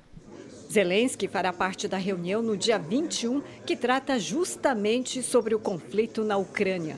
Os países membros devem intensificar as sanções contra a Rússia, em especial sobre as importações de petróleo e diamantes, além de pedir a retirada de soldados russos da Ucrânia. Ao ajustar a participação de Zelensky na reunião do G7, o primeiro-ministro japonês Fumio Kishida quis demonstrar solidariedade à Ucrânia. E a escolha de Hiroshima como cenário, um lugar histórico que foi atingido por uma bomba atômica, tem como objetivo conter a Rússia, que continua ameaçando o mundo com armas nucleares. Durante a estadia em Hiroshima, o presidente ucraniano Volodymyr Zelensky mostrou o desejo de se encontrar pessoalmente com o presidente do Brasil, Luiz Inácio Lula da Silva, e da Índia, países convidados no G7 que mantêm uma posição mais neutra sobre a invasão russa. Em abril, Lula enviou o assessor especial para assuntos internacionais, Celso Amorim, à Rússia e, neste mês, para a Ucrânia, a fim de intermediar a guerra. E ainda falando da guerra, a Rússia proibiu a entrada de 500 americanos em seu território, incluindo o ex-presidente Barack Obama. A proibição é uma resposta às sanções aplicadas pela Casa Branca contra o governo russo. Além do ex-presidente americano, o Kremlin também proibiu a entrada de jornalistas e outros políticos e rejeitou um pedido da Embaixada dos Estados Unidos em Moscou para visitar o repórter Evan Gershkovich na prisão. Ele é acusado de espionagem pela Rússia. A Polícia Federal resgatou três pessoas em condições de trabalho semelhantes à escravidão. Dessa vez não foi no sul do país, e sim no norte, foi no Pará. Vamos para lá saber detalhes desta operação com a Amanda Pereira. Amanda, conta pra gente então em que condições, quais condições eles foram encontrados. Camila, foi mais uma operação realizada aqui no nosso estado. Essa operação foi feita em sete municípios paraenses, isso ao longo desta semana. Os três trabalhadores dormiam em um barraco de madeira com dezenas de morcegos no teto, uma condição precária. O local estava muito sujo e também armazenava produtos químicos. Além disso, eles também cumpriram jornadas ali, cumpriam jornadas exaustivas, cansativas de trabalho não tinham documentação formal. A polícia Polícia Federal disse também que encontrou mais 24 agricultores em situações semelhantes aí de trabalho durante esta operação. Eles estavam em plantações de açaí e mandioca em municípios do interior do Pará. O grupo estava sem os equipamentos de segurança e também materiais de primeiros socorros. No local não havia sequer banheiro e nem acesso à água potável. Cinco pessoas foram indiciadas entre os proprietários e administradores dessas fazendas. Voltamos ao estúdio do Fala Brasil. Pois é, Amanda, algo tem que mudar, né? Obrigada pelas informações. Tem que ter mais fiscalização e, principalmente, essas empresas que mantêm os funcionários nessas condições, elas têm que pagar multa e, ou algo que faça coibir essa prática que a gente tem acompanhado, está muito comum aqui no Brasil. Obrigada, viu, pelas informações. A Polícia Federal indiciou o ex-presidente da FUNAI por omissão no caso Bruno Pereira e Dom Phillips. A gente vai para Brasília com a Vanessa Lima. Bom dia, Vanessa. Além dele, quem mais foi indiciado? Bom dia, Camila. Além de Marcelo Xavier, também foi indiciado o ex-coordenador geral de monitoramento da Fundação Nacional do Índio, Alcir Amaral Teixeira. Marcelo Xavier foi exonerado da FUNAI em dezembro de 2022. A Polícia Federal afirma que os dois tiveram conhecimento durante uma reunião no dia 9 de outubro de 2019 do risco que os servidores corriam ao percorrer ali o Vale do Javari e não tomaram providências. A APF também defende defende com a omissão que eles teriam assumido o risco que resultou nos assassinatos de Dom e Bruno. Agora cabe ao Ministério Público Federal analisar se existem elementos para apresentar a denúncia à Justiça. O indigenista Bruno Pinheiro Pereira e o jornalista inglês Dom Phillips foram mortos em junho de 2022 numa emboscada na Amazônia. Voltamos ao estúdio do Fala Brasil. Agora vamos falar de um lugar lindo. A Fontana de Trevi, um ponto turístico muito popular na Itália, ganhou uma réplica bem pertinho de São Paulo, na cidade de Serra Negra. Com o intuito de homenagear a cultura italiana, esse monumento também espera virar um grande ponto turístico. E Serra Negra, que era conhecida apenas pelas lojas de roupas, ganhou um novo cartão postal. A fonte virou o xodozinho da cidade. Nós nos sentimos orgulhosos de ter uma obra tão linda. Do alto dá para ver a beleza do monumento. As esculturas revelam a beleza da arte e as moedinhas na fonte traduzem a cultura italiana. É impossível não se encantar com a Fontana de Trevi. É inspiradora demais, né? Ficou muito bonito, né? Já fez seu pedido? Já, já fiz. Tem que fazer, né? A Fontana de Trevi é um dos monumentos mais fotografados do mundo. Fica em Roma, na Itália. Mas quem disse que a gente não tem a nossa própria fontana? Olha só que bonita! Para construir a fontana do interior de São Paulo, a prefeitura investiu 1 milhão e 600 mil reais. Foi uma estratégia para atrair os turistas para a Serra Negra. Desde antes da inauguração já era impressionante o número de pessoas que vinham até aqui a réplica da Fontana de Trevi em Serra Negra para fazer uma visita. E depois da inauguração, então, subiu significativamente esse número. Aliás, é, todos os recursos arrecadados com as moedas jogadas é, na fonte serão revertidos ao Fundo Social de Solidariedade. A ideia deu certo. Turistas de toda parte do estado estão pegando estrada para ver a Fontana de Trevi de pertinho fotos e muitas poses em frente ao monumento. E não dá para ir embora sem jogar a moedinha e fazer um pedido. Legal a iniciativa de usar esse dinheiro para ajudar quem precisa, né? E ficou muito parecida. Bom, a equipe do Núcleo de Jornalismo Investigativo da Record TV flagrou a ação de criminosos, isso no centro de São Paulo. São ladrões de celulares que se aproveitam da desatenção dos motoristas e o que eles fazem? Eles roubam os aparelhos de dentro dos carros. Tarde de calor no centro da capital paulista. Muitos motoristas circulam com os vidros totalmente abertos. Um convite para os criminosos. E eles não perdem tempo, são rápidos.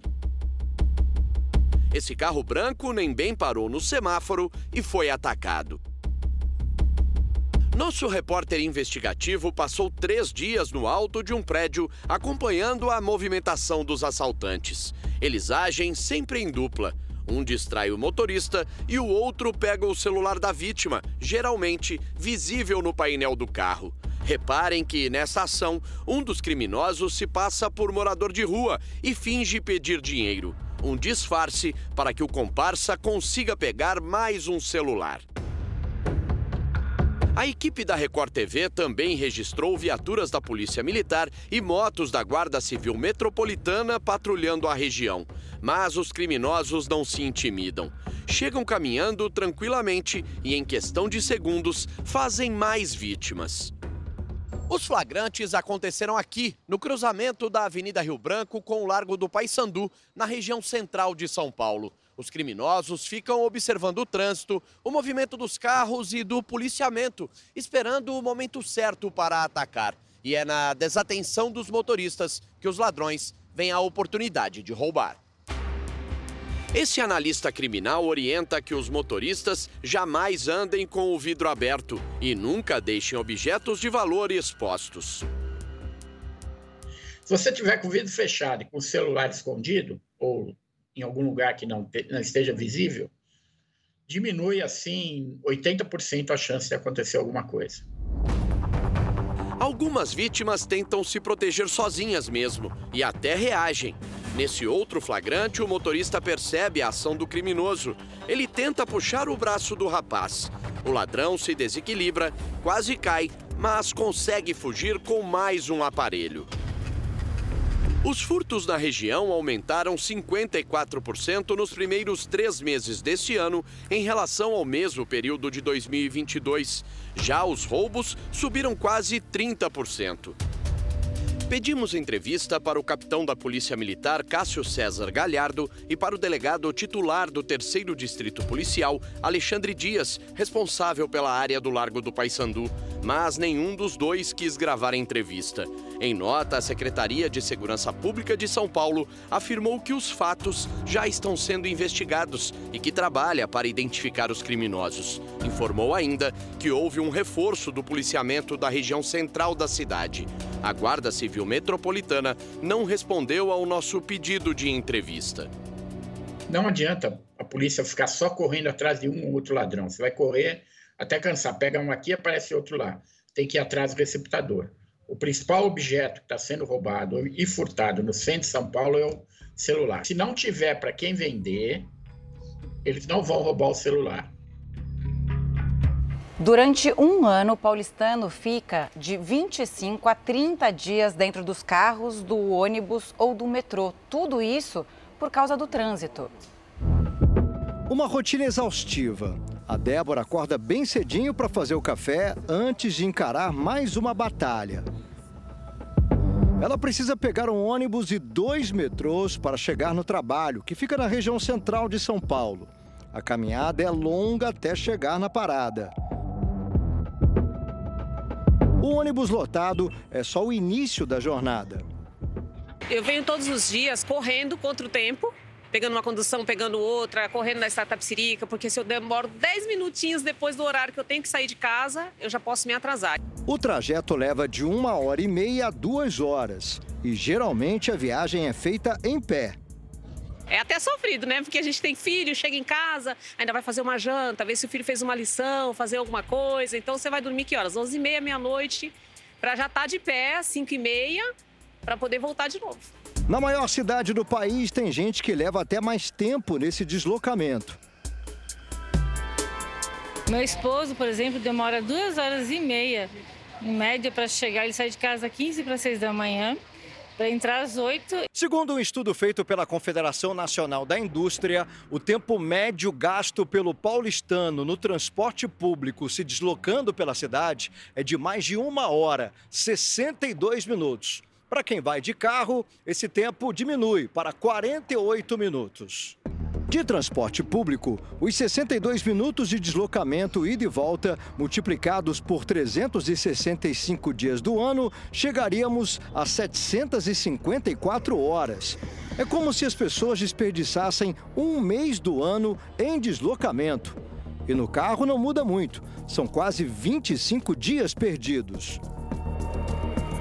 Não tem muito o que fazer, a gente precisa trabalhar e a maioria sai de, da, do seu município para ir trabalhar no centro de São Paulo. Eu mesmo não moro aqui.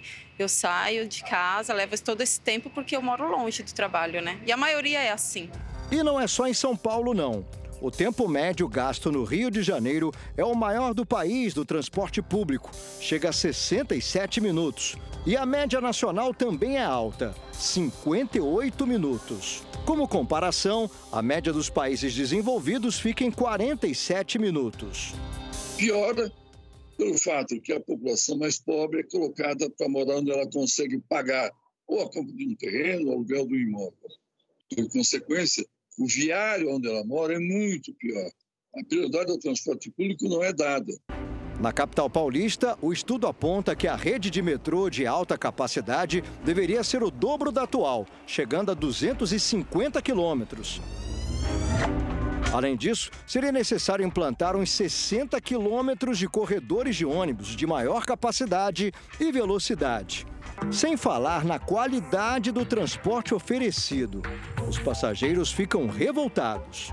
Problemas em plataformas de metrô, atrasa, seguram portas, aí vai é, acarretando o carrossel do metrô, aí a gente acaba demorando 50 minutos para fazer um deslocamento, uma baldeação de uma estação para outra. Muito, muito trânsito, transporte terrível, público sem investimento, é difícil para a gente. Não é possível você ter um transporte público mais do que seis pessoas em pé por metro quadrado. Não é possível você ter um tempo de espera não conhecido, não ter um tempo de viagem não conhecido. A gente perde muito tempo de vida no trânsito em São Paulo. Não é só o tempo, é qualidade de vida, é estresse, é roubo, é tudo. Uma jovem de 23 anos morreu uma semana depois de fazer uma cirurgia para retirada do dente do siso. Isso aconteceu em Leme, no interior de São Paulo. Marina Mesquita fez o procedimento no dia 10 de maio. Aí, dois dias depois, ela voltou ao consultório para uma avaliação e foi liberada na sequência. Só que as dores não passavam e ela então procurou atendimento médico de novo. Também voltou para casa logo depois disso. Dias depois, a dentista encaminhou essa menina que a gente está vendo, essa jovem, a Marina, para o hospital.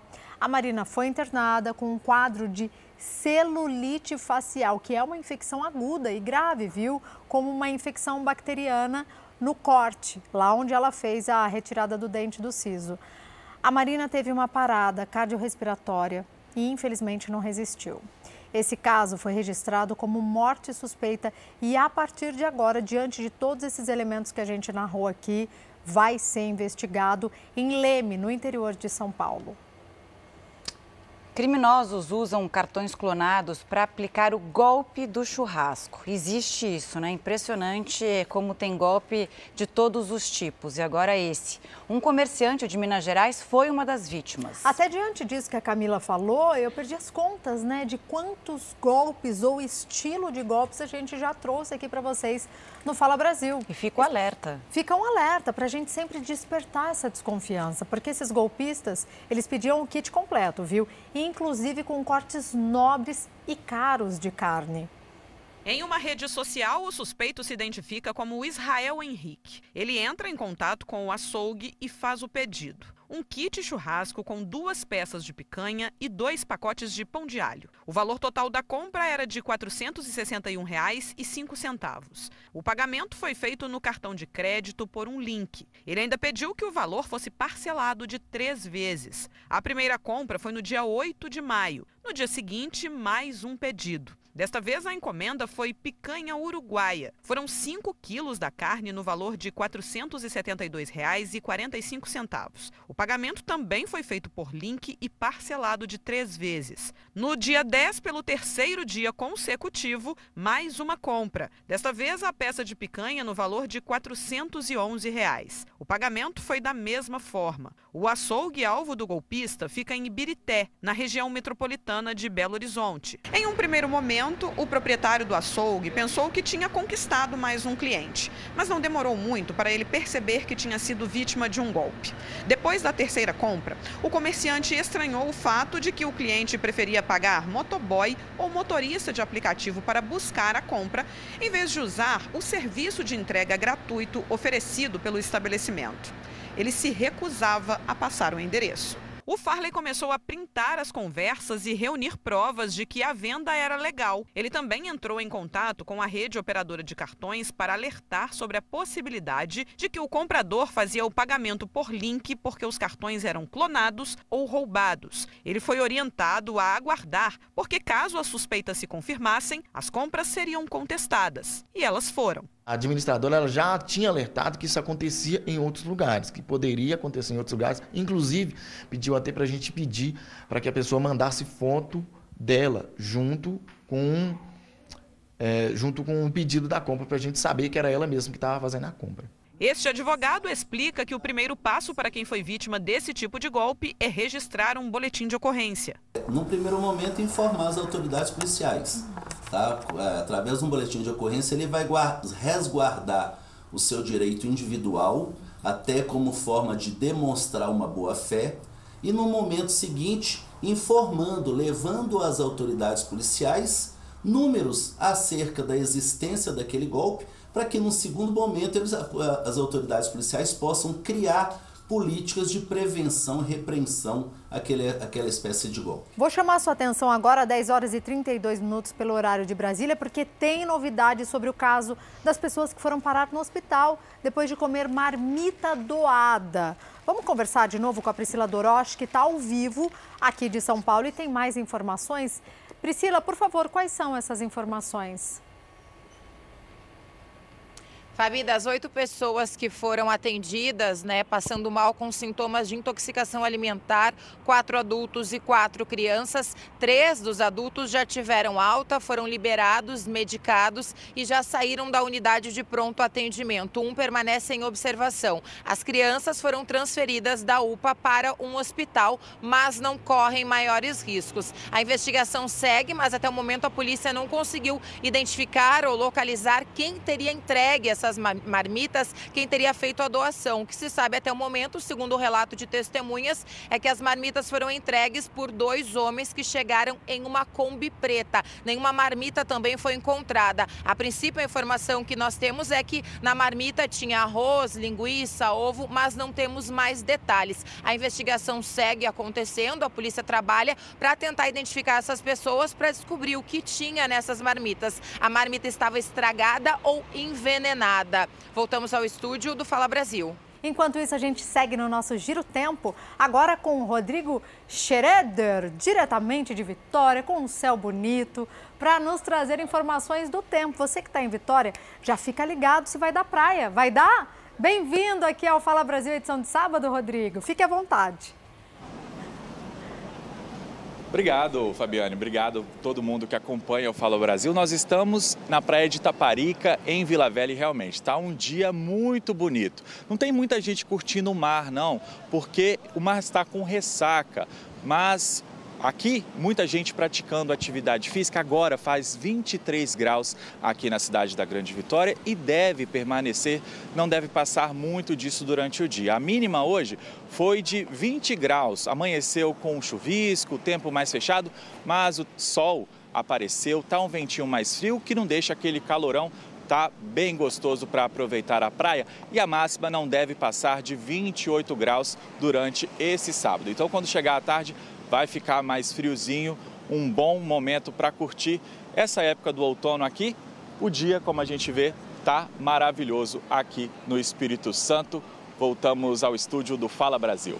Tá lindo mesmo, Rodrigo. Obrigada, viu, pela sua entrada aqui no Fala Brasil. Toda a equipe da Record TV lá de Vitória. Eu sei que a galera adora o Fala Brasil. É um sucesso por lá. Apenas continuem. Seguindo aqui, né, o conselho do Rodrigo, eu vou perguntar até para Paola, que está em São Paulo. Leva o casaco, gente. Vai ter friozinho, é outono. Fica a dica, né? Minha amiga Paola Viana tá num lugar lindo que a gente adora, da Zona Sul de São Paulo, que é ponto turístico, é cartão postal. Tá tudo certo? As informações aqui estão corretas?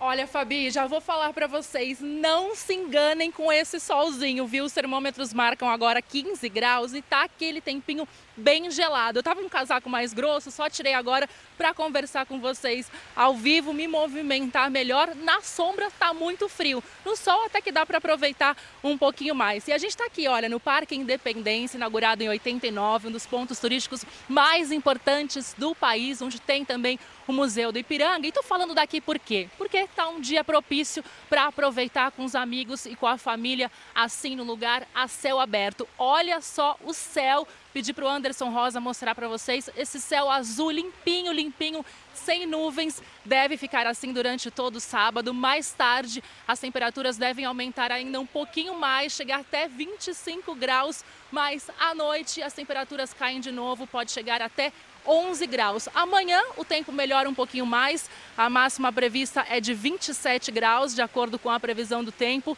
e a mínima deve chegar aos 13 graus, mas a gente sabe que é um final de semana de tempinho gelado, frio vem aí pela frente, mas está dando sim para aproveitar um pouquinho mais com a família voltamos ao estúdio do Fala Brasil. Obrigada. Gente, não ficou bonita a Paola aqui? Eu acho que ela deve fazer uma selfie, colocar a hashtag Fala Brasil. Ó, que bonito. Ficou. Aliás, é exatamente essa impressão que eu tenho sempre do Museu do Ipiranga. Esse céuzão azul e o museu lindo ali estampado. Para quem não botou ainda o rosto para fora de casa aqui em São Paulo, ó, tem um solzinho, leva o agasalho, mas o sol tá bonito, tá brilhante, tá a cara do outono para dar aquela passeada, depois come uma feijuca, tal, com a família e depois curtir também à noite um friozão, friaca de São Paulo. Vamos para Friaca de verdade, gente? Porto Alegre, a capital gaúcha. Liliane Pereira, conta pra gente. Tá muito frio por aí, apesar desse sol bonito? Bom dia, seja muito bem-vinda. Bom dia, Fabiana. Bom dia para todo mundo que está nos acompanhando no Fala Brasil. Hoje os gaúchos estão tendo uma folga do frio. Durante a semana a gente teve temperaturas aí em torno de 10, 11 graus aqui em Porto Alegre, mas hoje o dia começou já próximo dos 14 graus, então é uma baita folga do frio. O dia tá lindo, o céu tá limpo, tem bastante sol. Nós estamos numa região aqui de Porto Alegre, na zona sul, que tem o Guaíba, que já tem uma vista maravilhosa, conhecida conhecida aí por todo o Brasil. A gente tem também aqui o museu, que nem o pessoal aí de São Paulo estava citando, que fica aqui numa das nossas avenidas principais na Padre Cacique. E essa área aqui, além de arte, também tem uma uma pista de ciclismo. O pessoal anda aqui não só de bicicleta, anda também de patins, faz a sua caminhada, a sua corrida e o dia está muito propício para isso. Aliás, a nossa amplitude térmica hoje está bastante grande, viu? Dos 14 graus, logo além nós vamos a 24 graus. Aqui para gente que está acostumado com frio de verdade mesmo, como tu disseste, é quase um dia de verão. 24 graus, olha, tá calor, tem sol, vai dar para aproveitar bastante, como a gente fala aqui, tomar um chimarrão comendo bergamota e lagarteando no sol. Voltamos ao estúdio do Fala Brasil. Ai, Bah, que delícia! Esse sotaque abraça a gente, né? Gostastes. A gente gosta também, viu? Obrigada pelas suas informações. Aproveitem o fim de semana. Você que está em Porto Alegre, aproveita esse solzão, porque depois, ó, temperatura vai ladeira abaixo. Obrigada. Um beijo para a galera da Record TV do Rio Grande do Sul. De lá, partiu para o centro do Brasil para esse encontro com a Vanessa Lima, que está toda bonita aqui no estilo brasiliense, é isso? Como é que está o clima por aí? Estilo brasiliense, eu digo seco, tempo seco por aí, sem previsão de chuva. Bom dia de novo para você, Vanessa. Bom dia, Fabiana. Naquele estilo que a gente costuma chamar aqui na capital federal de cebola, porque a gente começa o dia engasalhado nessa época do ano, porque faz frio pela manhã, e aí tem que tirar, ficar tirando as camadas de roupa. Já tirei um casaco ali, tô até toda de preto e me arrependi porque não trouxe uma blusinha mais leve, viu? Porque mais cedo estava muito frio. Na madrugada a mínima foi de 12 graus, mas ao longo do dia vai esquentando. Agora está em torno dos 22, mas com o sol forte batendo aqui na roupa preta, a sensação térmica é de ainda ainda mais calor. E olha, não tem previsão de chuva para esse fim de semana em Brasília. Bom para quem gosta de aproveitar o dia em áreas abertas como esta daqui onde nós estamos. Estamos às margens do Lago Paranoá, um dos cartões postais aqui da nossa capital e muita gente já passou por aqui praticando atividade física, correndo, fazendo caminhada, também fazendo canoagem na água. E aqui às margens tem pessoas pescando, viu? Dá até para garantir o almoço. Conversei mais cedo com os pescadores que já tinham conseguido tilápia e também tucunaré. Se não me engano, tucunaré, então, aqui no Lago Paranoá. Muitos pescadores por aqui podem ficar aqui o dia inteiro. É bom trazer até um guarda-sol, porque o sol esquenta bastante ao longo do dia. A máxima prevista é de 27 graus. Amanhã, domingo, a máxima deve baixar um pouquinho para 26 graus. Voltamos ao estúdio do Fala Brasil. Que interessante essa informação, né? Que dá para pescar no Lago Paranoá. Obrigada pelas informações, Vanessa. Até já. E olha só, mudando de assunto, você em casa já parou para pensar em algo assim absurdo, como por exemplo, quanto será que pesa a cidade de Nova York? Bom, alguns cientistas fizeram essa conta e o resultado é bem preocupante, viu? São aproximadamente 770 bilhões de quilos. Esse é o peso aproximado de todos os prédios altíssimos lá de Nova York. Isso lembrando em cima de uma ilha.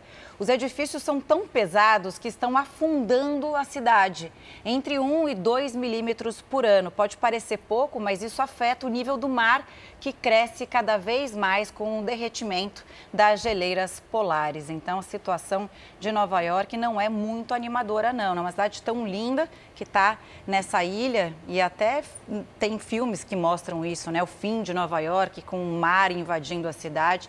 Tomara que isso não aconteça. Interessantíssima essa informação, inclusive diante de um alerta importantíssimo da ONU, né? Essa questão do aquecimento global e o reflexo nas grandes cidades, ou seja, daqui para frente, 2023 2023 para frente, os anos serão mais quentes. A gente não vai ter mais aquela super, eh, aquele super frio, né? E cada vez menos. E isso é muito preocupante diante dessas informações em Nova York. Vamos falar sobre as fortes inundações que acontecem no norte da Itália. Equipes de resgate estão com muita dificuldade para chegar em áreas que ficaram debaixo d'água. Os moradores ilhados precisaram ser resgatados de helicóptero na região de Emília-Romana.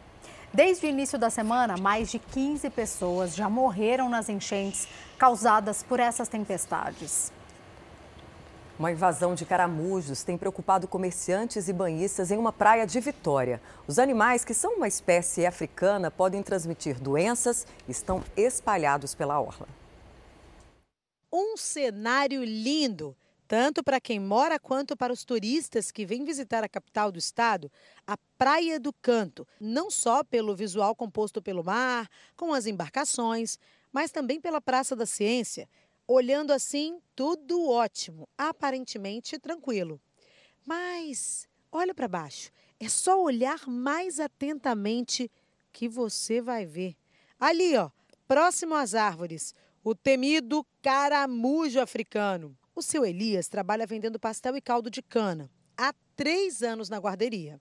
Os caramujos ficam andando, né? Aqui, o pessoal tem que andar chutando o caramujo, porque é muito caramujo que tem aqui está mostrando para você só um trechinho aqui da Praia da Guarderia, na Praia do Canto, em Vitória, que está cheia de caramujo. Anda um pouquinho, Tudinho. Olha só, aí tem um montinho de caramujo. Se você vir mais para frente aqui, nesse trechinho pequenininho, aqui, olha, perto da Restinga, tem mais caramujo africano. E segundo os especialistas, esses caracóis são perigosos. Eles podem portar dois tipos de vermes, aos quais vão é, transmitir ou a meningite eosinofílica, que vai causar visão deturpada, às vezes rigidez na nuca, como as demais meningites. A outra, que é a estrongiloidíase, então vai se alojar no esôfago, na traqueia, e dali se instala depois no intestino. Como eliminar um caramujo africano? Eis a questão. O biólogo explica: em áreas de restinga, como na praia, por exemplo, só catando, de forma manual mas tem que ser uma equipe preparada para isso. Na Restinga é a catação manual deles, com a proteção com luva e catação dos ovos também. 10 horas e 46 minutos, já está na hora de começar a pensar no preparo do almoço, né? A Fabi, grávida aqui, falou bastante de feijoada, eu acho que ela está com um pouco de vontade hoje.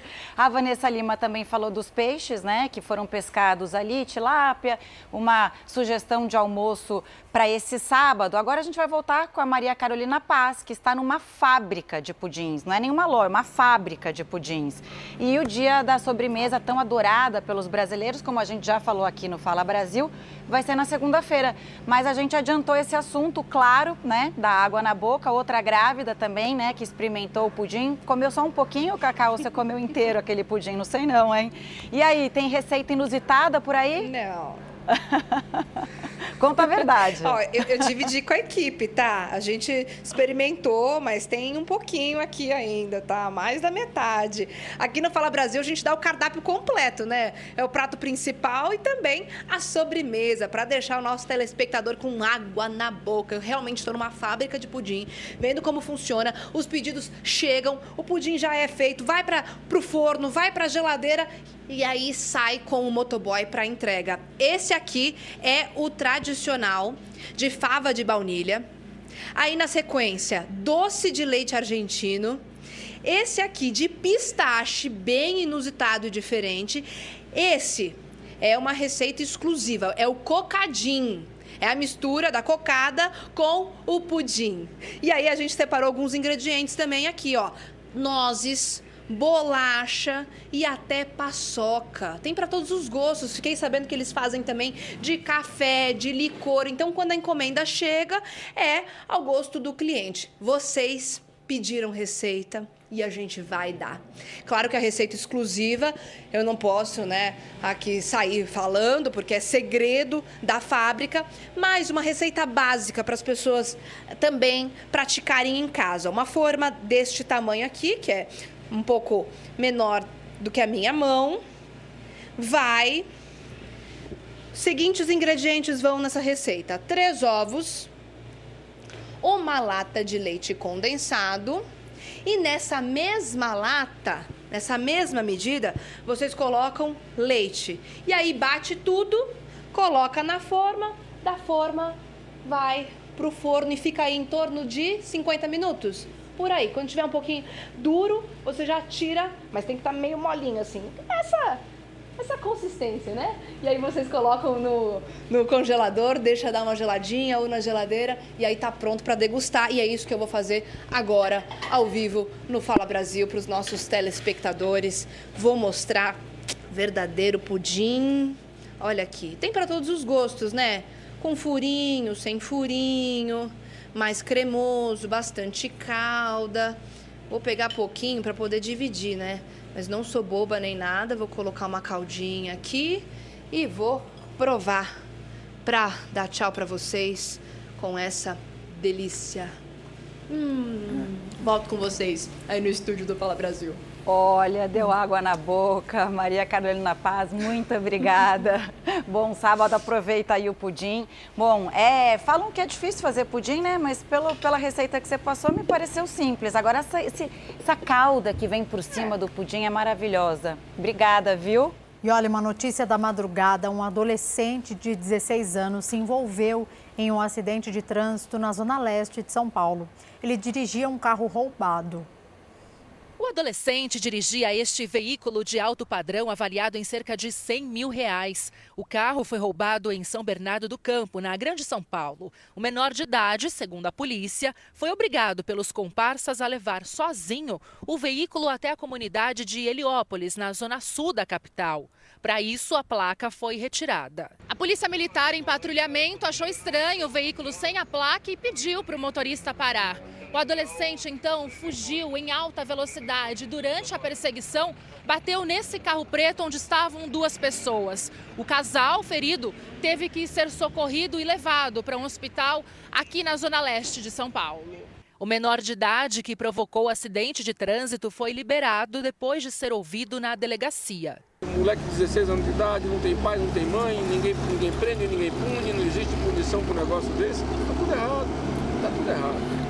E agora a gente traz novas informações sobre os turistas chilenos que foram encontrados desacordados em uma encosta, isso no Rio de Janeiro, meninas. Segundo as informações, Patrícia, os dois amigos foram vistos na companhia de duas mulheres antes de caírem de um mirante. Um deles morreu, os bombeiros que fizeram o resgate já prestaram depoimento. Os chilenos Ronald Rafael Terreda Sobarzo e Andrés Ruiz estavam no Rio a passeio desde a semana passada. Os dois foram encontrados desacordados perto deste mirante, na região central da cidade. Eles caíram de uma altura de 9 metros.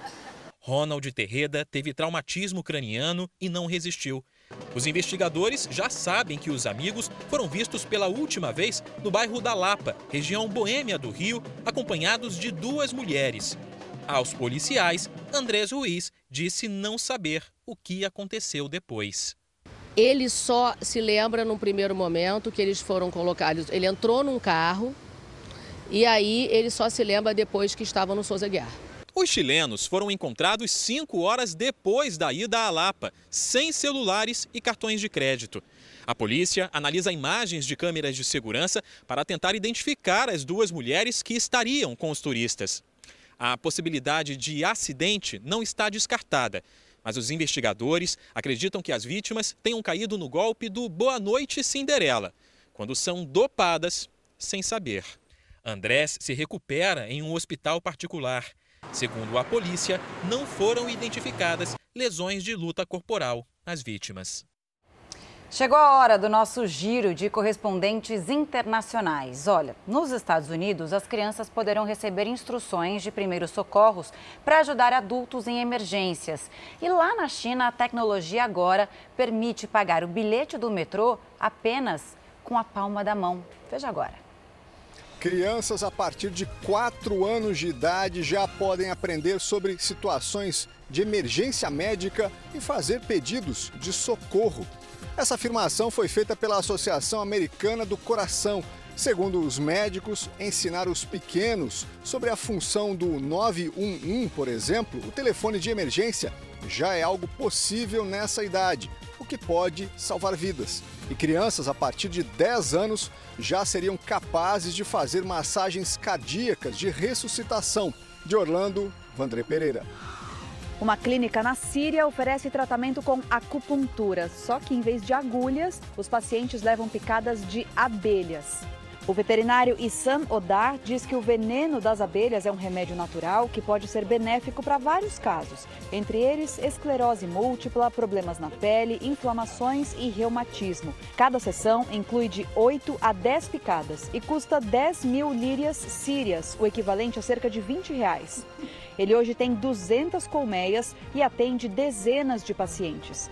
A terapia com abelhas é considerada parte da medicina alternativa e tem sido usada como tratamento em diversas partes do mundo, mas especialistas alertam que os riscos não compensam os benefícios. De Tel Aviv, Denise Odorici. A China lançou um novo sistema de reconhecimento para usar o metrô na capital Pequim. Agora, os passageiros podem usar a palma da mão para comprar as passagens nas bilheterias ou no aplicativo. Na hora de passar pela catraca, também usam um leitor de mão. No final de cada viagem, o sistema envia o valor do transporte para o aplicativo. Já aqui no Japão, algumas linhas de metrô usam um sistema de reconhecimento do rosto para pagamento. De Tóquio, Silvia Kikuchi. A imigração brasileira de luxo tem aumentado em Portugal, segundo as imobiliárias do setor. Milionários brasileiros têm investido em imóveis que rondam aí o valor de cerca de 5 milhões de reais, uma realidade que contrasta com a situação do país. Portugal vive a disparada dos preços dos imóveis e dos juros dos empréstimos e esses brasileiros buscam segurança e também investir em um país com a moeda forte. De Lisboa, Ana Paula Gomes. Frito, cozido ou mexido? Qual o seu preferido? O ovo está presente diariamente na mesa da maioria dos brasileiros. Ainda mais depois que o preço da carne disparou, né, Camila? Você, Você gosta de um ovinho? Gosto, adoro ovo. Você perguntou para o pessoal de casa, mas eu vou responder. O meu preferido é cozido. Ah, eu gosto mexidinho. Omelete também eu amo. Bom, o ovo é uma opção mais barata de proteína do que a carne, por exemplo, como a Paty falou. Mas nos últimos tempos, o preço tem se tornado vilão deste alimento tão popular. Quem aí não gosta de um ovo frito? Uma omelete, então. Só que os bonitões aí estão pela hora da morte. Tem que ter um ovinho frito. Como é né? é que é? Lá na, na, casa do senhor, qual que é a tradição? Ele frito mesmo, não tem como. Em cima do arroz, como é que é? Em cima do arroz, feijão. Sem contar que os ovos também são usados para fazer diversos outros tipos de alimentos. Mas mesmo assim, com preço nas alturas, tem gente que não fica sem. Um ovo agora mais caro, compra menos, faz menos ou tá comprando do mesmo jeito? Compra do mesmo jeito. Na feira de Paú, em Vila Velha, o pente com 30 ovos estava 22 reais. O Ellerson é feirante há sete anos. Não tem culpa do preço alto, mas escuta cada coisa dos clientes. Na verdade, eles acham que é a gente que está aumentando o preço, mas na verdade já vem do produtor, né? A gente só repassa para o cliente. Da feira para o supermercado. Neste aqui que fica em Coqueiral de Itaparica, 30 ovos brancos estão R$ 24,90. E o ovo, que sempre foi uma alternativa de proteína mais em conta em relação à carne, agora assume um novo papel. Dá só uma olhada no preço da costela bovina, R$ 21,90.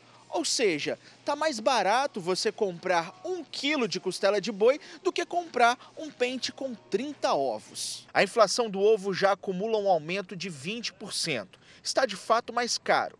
E essa explicação começa lá na granja. Fundamentalmente a, a ração, né, e principalmente nesse, nesse aspecto, né, o, o, milho e a soja, né, que nos últimos anos, aí, desde 2020, eh, vieram eh, subindo drasticamente. A boa notícia é que não tem previsão de aumento no preço de novo. Só que a notícia não tão boa assim é que também não deve cair o valor. Essa é uma tendência de permanecer, mas vale ressaltar que ainda é uma proteína bastante acessível dá ainda para encarar muito o ovo, né? É uma boa pedida. Agora você vai se surpreender com a quantidade de pessoas que tinham que estar em presídios, ali muito bem trancadas, mas que ainda estão presas em delegacias de bairro. E olha o perigo. O homem que estava nessa cela, por exemplo, escapou da delegacia, da delegacia sem deixar nenhum vestígio. Ele estava envolvido numa chacina, era investigado, isso em São Paulo, e agora solto, claro, pode cometer outros crimes. Atrás dessa porta, Antônio Pereira Vilar ficou quase três anos preso. Ele dividia uma cela para pessoas com nível superior de escolaridade com outros dois detentos no 31º Distrito Policial do bairro da Vila Carrão, na zona leste de São Paulo. Com uma câmera escondida, a repórter investigativa da Record TV mostra que a carceragem fica no subsolo da delegacia. E foi daqui que Antônio fugiu no último domingo. A delegacia é toda monitorada por câmeras de segurança. A polícia está analisando as imagens para descobrir como Antônio Vilar conseguiu fugir e por onde ele escapou. São três hipóteses. Ele pode ter saído aqui pela porta da frente, por uma porta lateral na parte interna da delegacia, que dá no pátio da segunda companhia do 8 Batalhão da Polícia Militar, ou por uma janela estreita que fica dentro da cela. Segundo as investigações, não há indícios de arrombamento na cela. Porém, não é possível afirmar que a fuga foi facilitada por algum funcionário. O fugitivo é réu por homicídio. Ele é apontado como executor de uma chacina em uma oficina mecânica na zona leste de São Paulo em 2020. Antônio Vilar e um comparsa foram ao local no fim do expediente à procura de um ex-funcionário de Vilar, Jairo Cordeiro de Barros, que havia entrado com uma ação trabalhista contra o ex-patrão. Jairo teria sido morto por vingança. Antônio decidiu matar as outras três pessoas que estavam na oficina para não ser reconhecido. Ele já tinha passagem pela polícia por furto. Para este especialista em segurança pública e ciências criminais, Antônio não poderia ter ficado tanto tempo preso em uma delegacia de bairro. Quando um preso é colocado indevidamente em liberdade, quando ele foge, ele pode voltar a praticar outros crimes, eh, seja porque ele estava no local residencial, uma delegacia de bairro, distrital, e agora ele vai ter acesso ali diretamente a potenciais vítimas, eh, seja porque no Brasil a própria prisão ela não costuma recuperar as pessoas. Pedimos entrevista para o advogado de Antônio Vilar, mas ele disse que não iria se pronunciar sobre os fatos. A assessoria do Ministério Público de São Paulo afirmou que a promotora de justiça responsável pelo caso, Juliana Melazzi Andrade, não dá entrevistas sobre o assunto. Procurado, o Tribunal de Justiça de São Paulo disse em nota que, de acordo com as informações da própria delegacia, o réu estava preso preventivamente no local por ter nível superior e, como não se trata de uma decisão do tribunal, pediu para que a informação fosse confirmada com a Secretaria de Segurança Pública de São Paulo. Também em nota, a Secretaria de Segurança Pública de São Paulo informou que a Corregedoria da Polícia Civil investiga as circunstâncias da fuga e que, na época, Antônio estava preso na delegacia por ordem da Justiça. Tentamos entrevistar o delegado titular do 31º Distrito Policial, Roberto Carvalho Naves, mas ele não atendeu às nossas ligações. De acordo com a Secretaria de Segurança Pública, em todo o estado de São Paulo, existem 1.569 presos em delegacias. Uma situação, segundo Henrique Hoffman, totalmente ilegal. Na delegacia de polícia, especificamente, um preso só pode ficar num curto espaço de tempo, de horas ou no máximo dias, quando ele for preso em flagrante, ou então se for cumprido um mandado de prisão temporária ou de prisão preventiva enquanto ele é encaminhado para o estabelecimento penal adequado para que ele seja custodiado. Até o final da próxima reportagem, pelo menos 20 tentativas de fraude vão ser aplicadas no Brasil. Muitas têm relação com cartões e também com bancos. Imagine, é para ficar atento, é para chamar a atenção de todo mundo, da família toda. Para tomar o dinheiro das vítimas, os criminosos usam diferentes tipos de mensagem, né? Pois é, inclusive as mais simples, né? Tem gente que chama aquelas mensagens de torpedo ou SMS, aquelas que chegam no celular.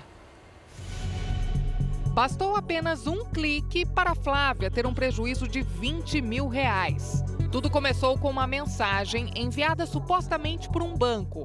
Recebi uma mensagem dizendo que eu estava fazendo um empréstimo e eu achei bem suspeito porque na realidade eu não estava fazendo nenhum empréstimo. E aí liguei para o 0800. O número que estava na mensagem era uma falsa central de atendimento. Do outro lado da linha, quem falava era um criminoso que já tinha todos os dados dela. Ele falou: Flávia, eu estou enviando um SMS para você com um código e um link. Você não precisa me informar e aí vai dar a conclusão, né? A gente está finalizando que você não está fazendo nenhum empréstimo e eu cliquei. Depois do clique, o celular de Flávia travou. Os golpistas tiveram acesso ao aplicativo do banco e fizeram empréstimos. Depois que a Flávia caiu no golpe, ela passou a desconfiar de todas as mensagens que recebe. A preocupação faz sentido. Nós estamos mais conectados, só que também mais vulneráveis. Enquanto eu estou aqui fazendo essa gravação, pelo menos uma pessoa está sendo vítima de um golpe digital. Isso porque no Brasil existe uma tentativa de fraude a cada 10 segundos. Só em fevereiro foram quase 240 mil tentativas de fraude, 46% delas relacionadas a cartões e bancos. Muitas vezes também, ao clicar nessa mensagem de SMS que possui o link, aparentemente parece que não ocorreu nada. É possível sim já ter sido instalado algum tipo de software malicioso no dispositivo com o qual a pessoa clicou é, nessa mensagem com esse link. Verônica recebeu esta mensagem dizendo que uma compra de mais de dois mil reais tinha sido aprovada. Também havia um número de telefone para cancelar a compra. Ela ligou, mas percebeu a tempo que era golpe. Aí eu, eu soltei uma frase assim: o golpe está organizado, né? Vocês estão muito organizados. E ela acabou efetuando o desligamento. Depois a gente tentou ligar novamente e não conseguiu. Tentamos ligar para alguns números que aparecem nas mensagens falsas. Todos são 0800, um serviço utilizado por empresas sérias para receber chamadas de clientes sem que eles sejam cobrados. Mas nesse caso, são centrais de atendimento feitas pelo crime organizado. Bem-vindo à central de atendimento. Para evitar cair nesse tipo de golpe, é preciso ter cuidado. Não saia clicando para abrir qualquer SMS. E se ele conter um link, por favor, não clique logo de cara naquele link. É muito perigoso clicar em um link sem saber a origem daquele SMS. Para quem já caiu, a recomendação é entrar em contato imediatamente com o banco e depois procurar a polícia. Faz um boletim de ocorrência imediatamente, tá? Você vai na delegacia ou faz o boletim online, dependendo da sua situação. O problema é que às vezes a vítima demora para perceber que caiu num golpe ao clicar numa mensagem dessas. Agora acompanha comigo essa história. Um garoto de 13 anos salvou a irmã de um sequestro nos Estados Unidos. E sabe o que ele usou para afastar o criminoso? Um estilingue. O caso aconteceu na pequena cidade de Alpina Township, no estado de Michigan. A garotinha de 8 anos brincava no quintal quando um jovem de 17 anos saiu do meio da mata que cerca a casa. Ele agarrou a menina e tentou levá-la à força. Ela reagiu e conseguiu escapar. Nessa hora, o irmão mais velho, de 13 anos, foi ver o que estava acontecendo e usou o único objeto que viu pela frente para ajudar a caçula: um estilingue. O garoto acertou na cabeça e no peito do suspeito, que conseguiu fugir. Logo depois dessa tentativa de sequestro, a polícia foi chamada pela família das crianças.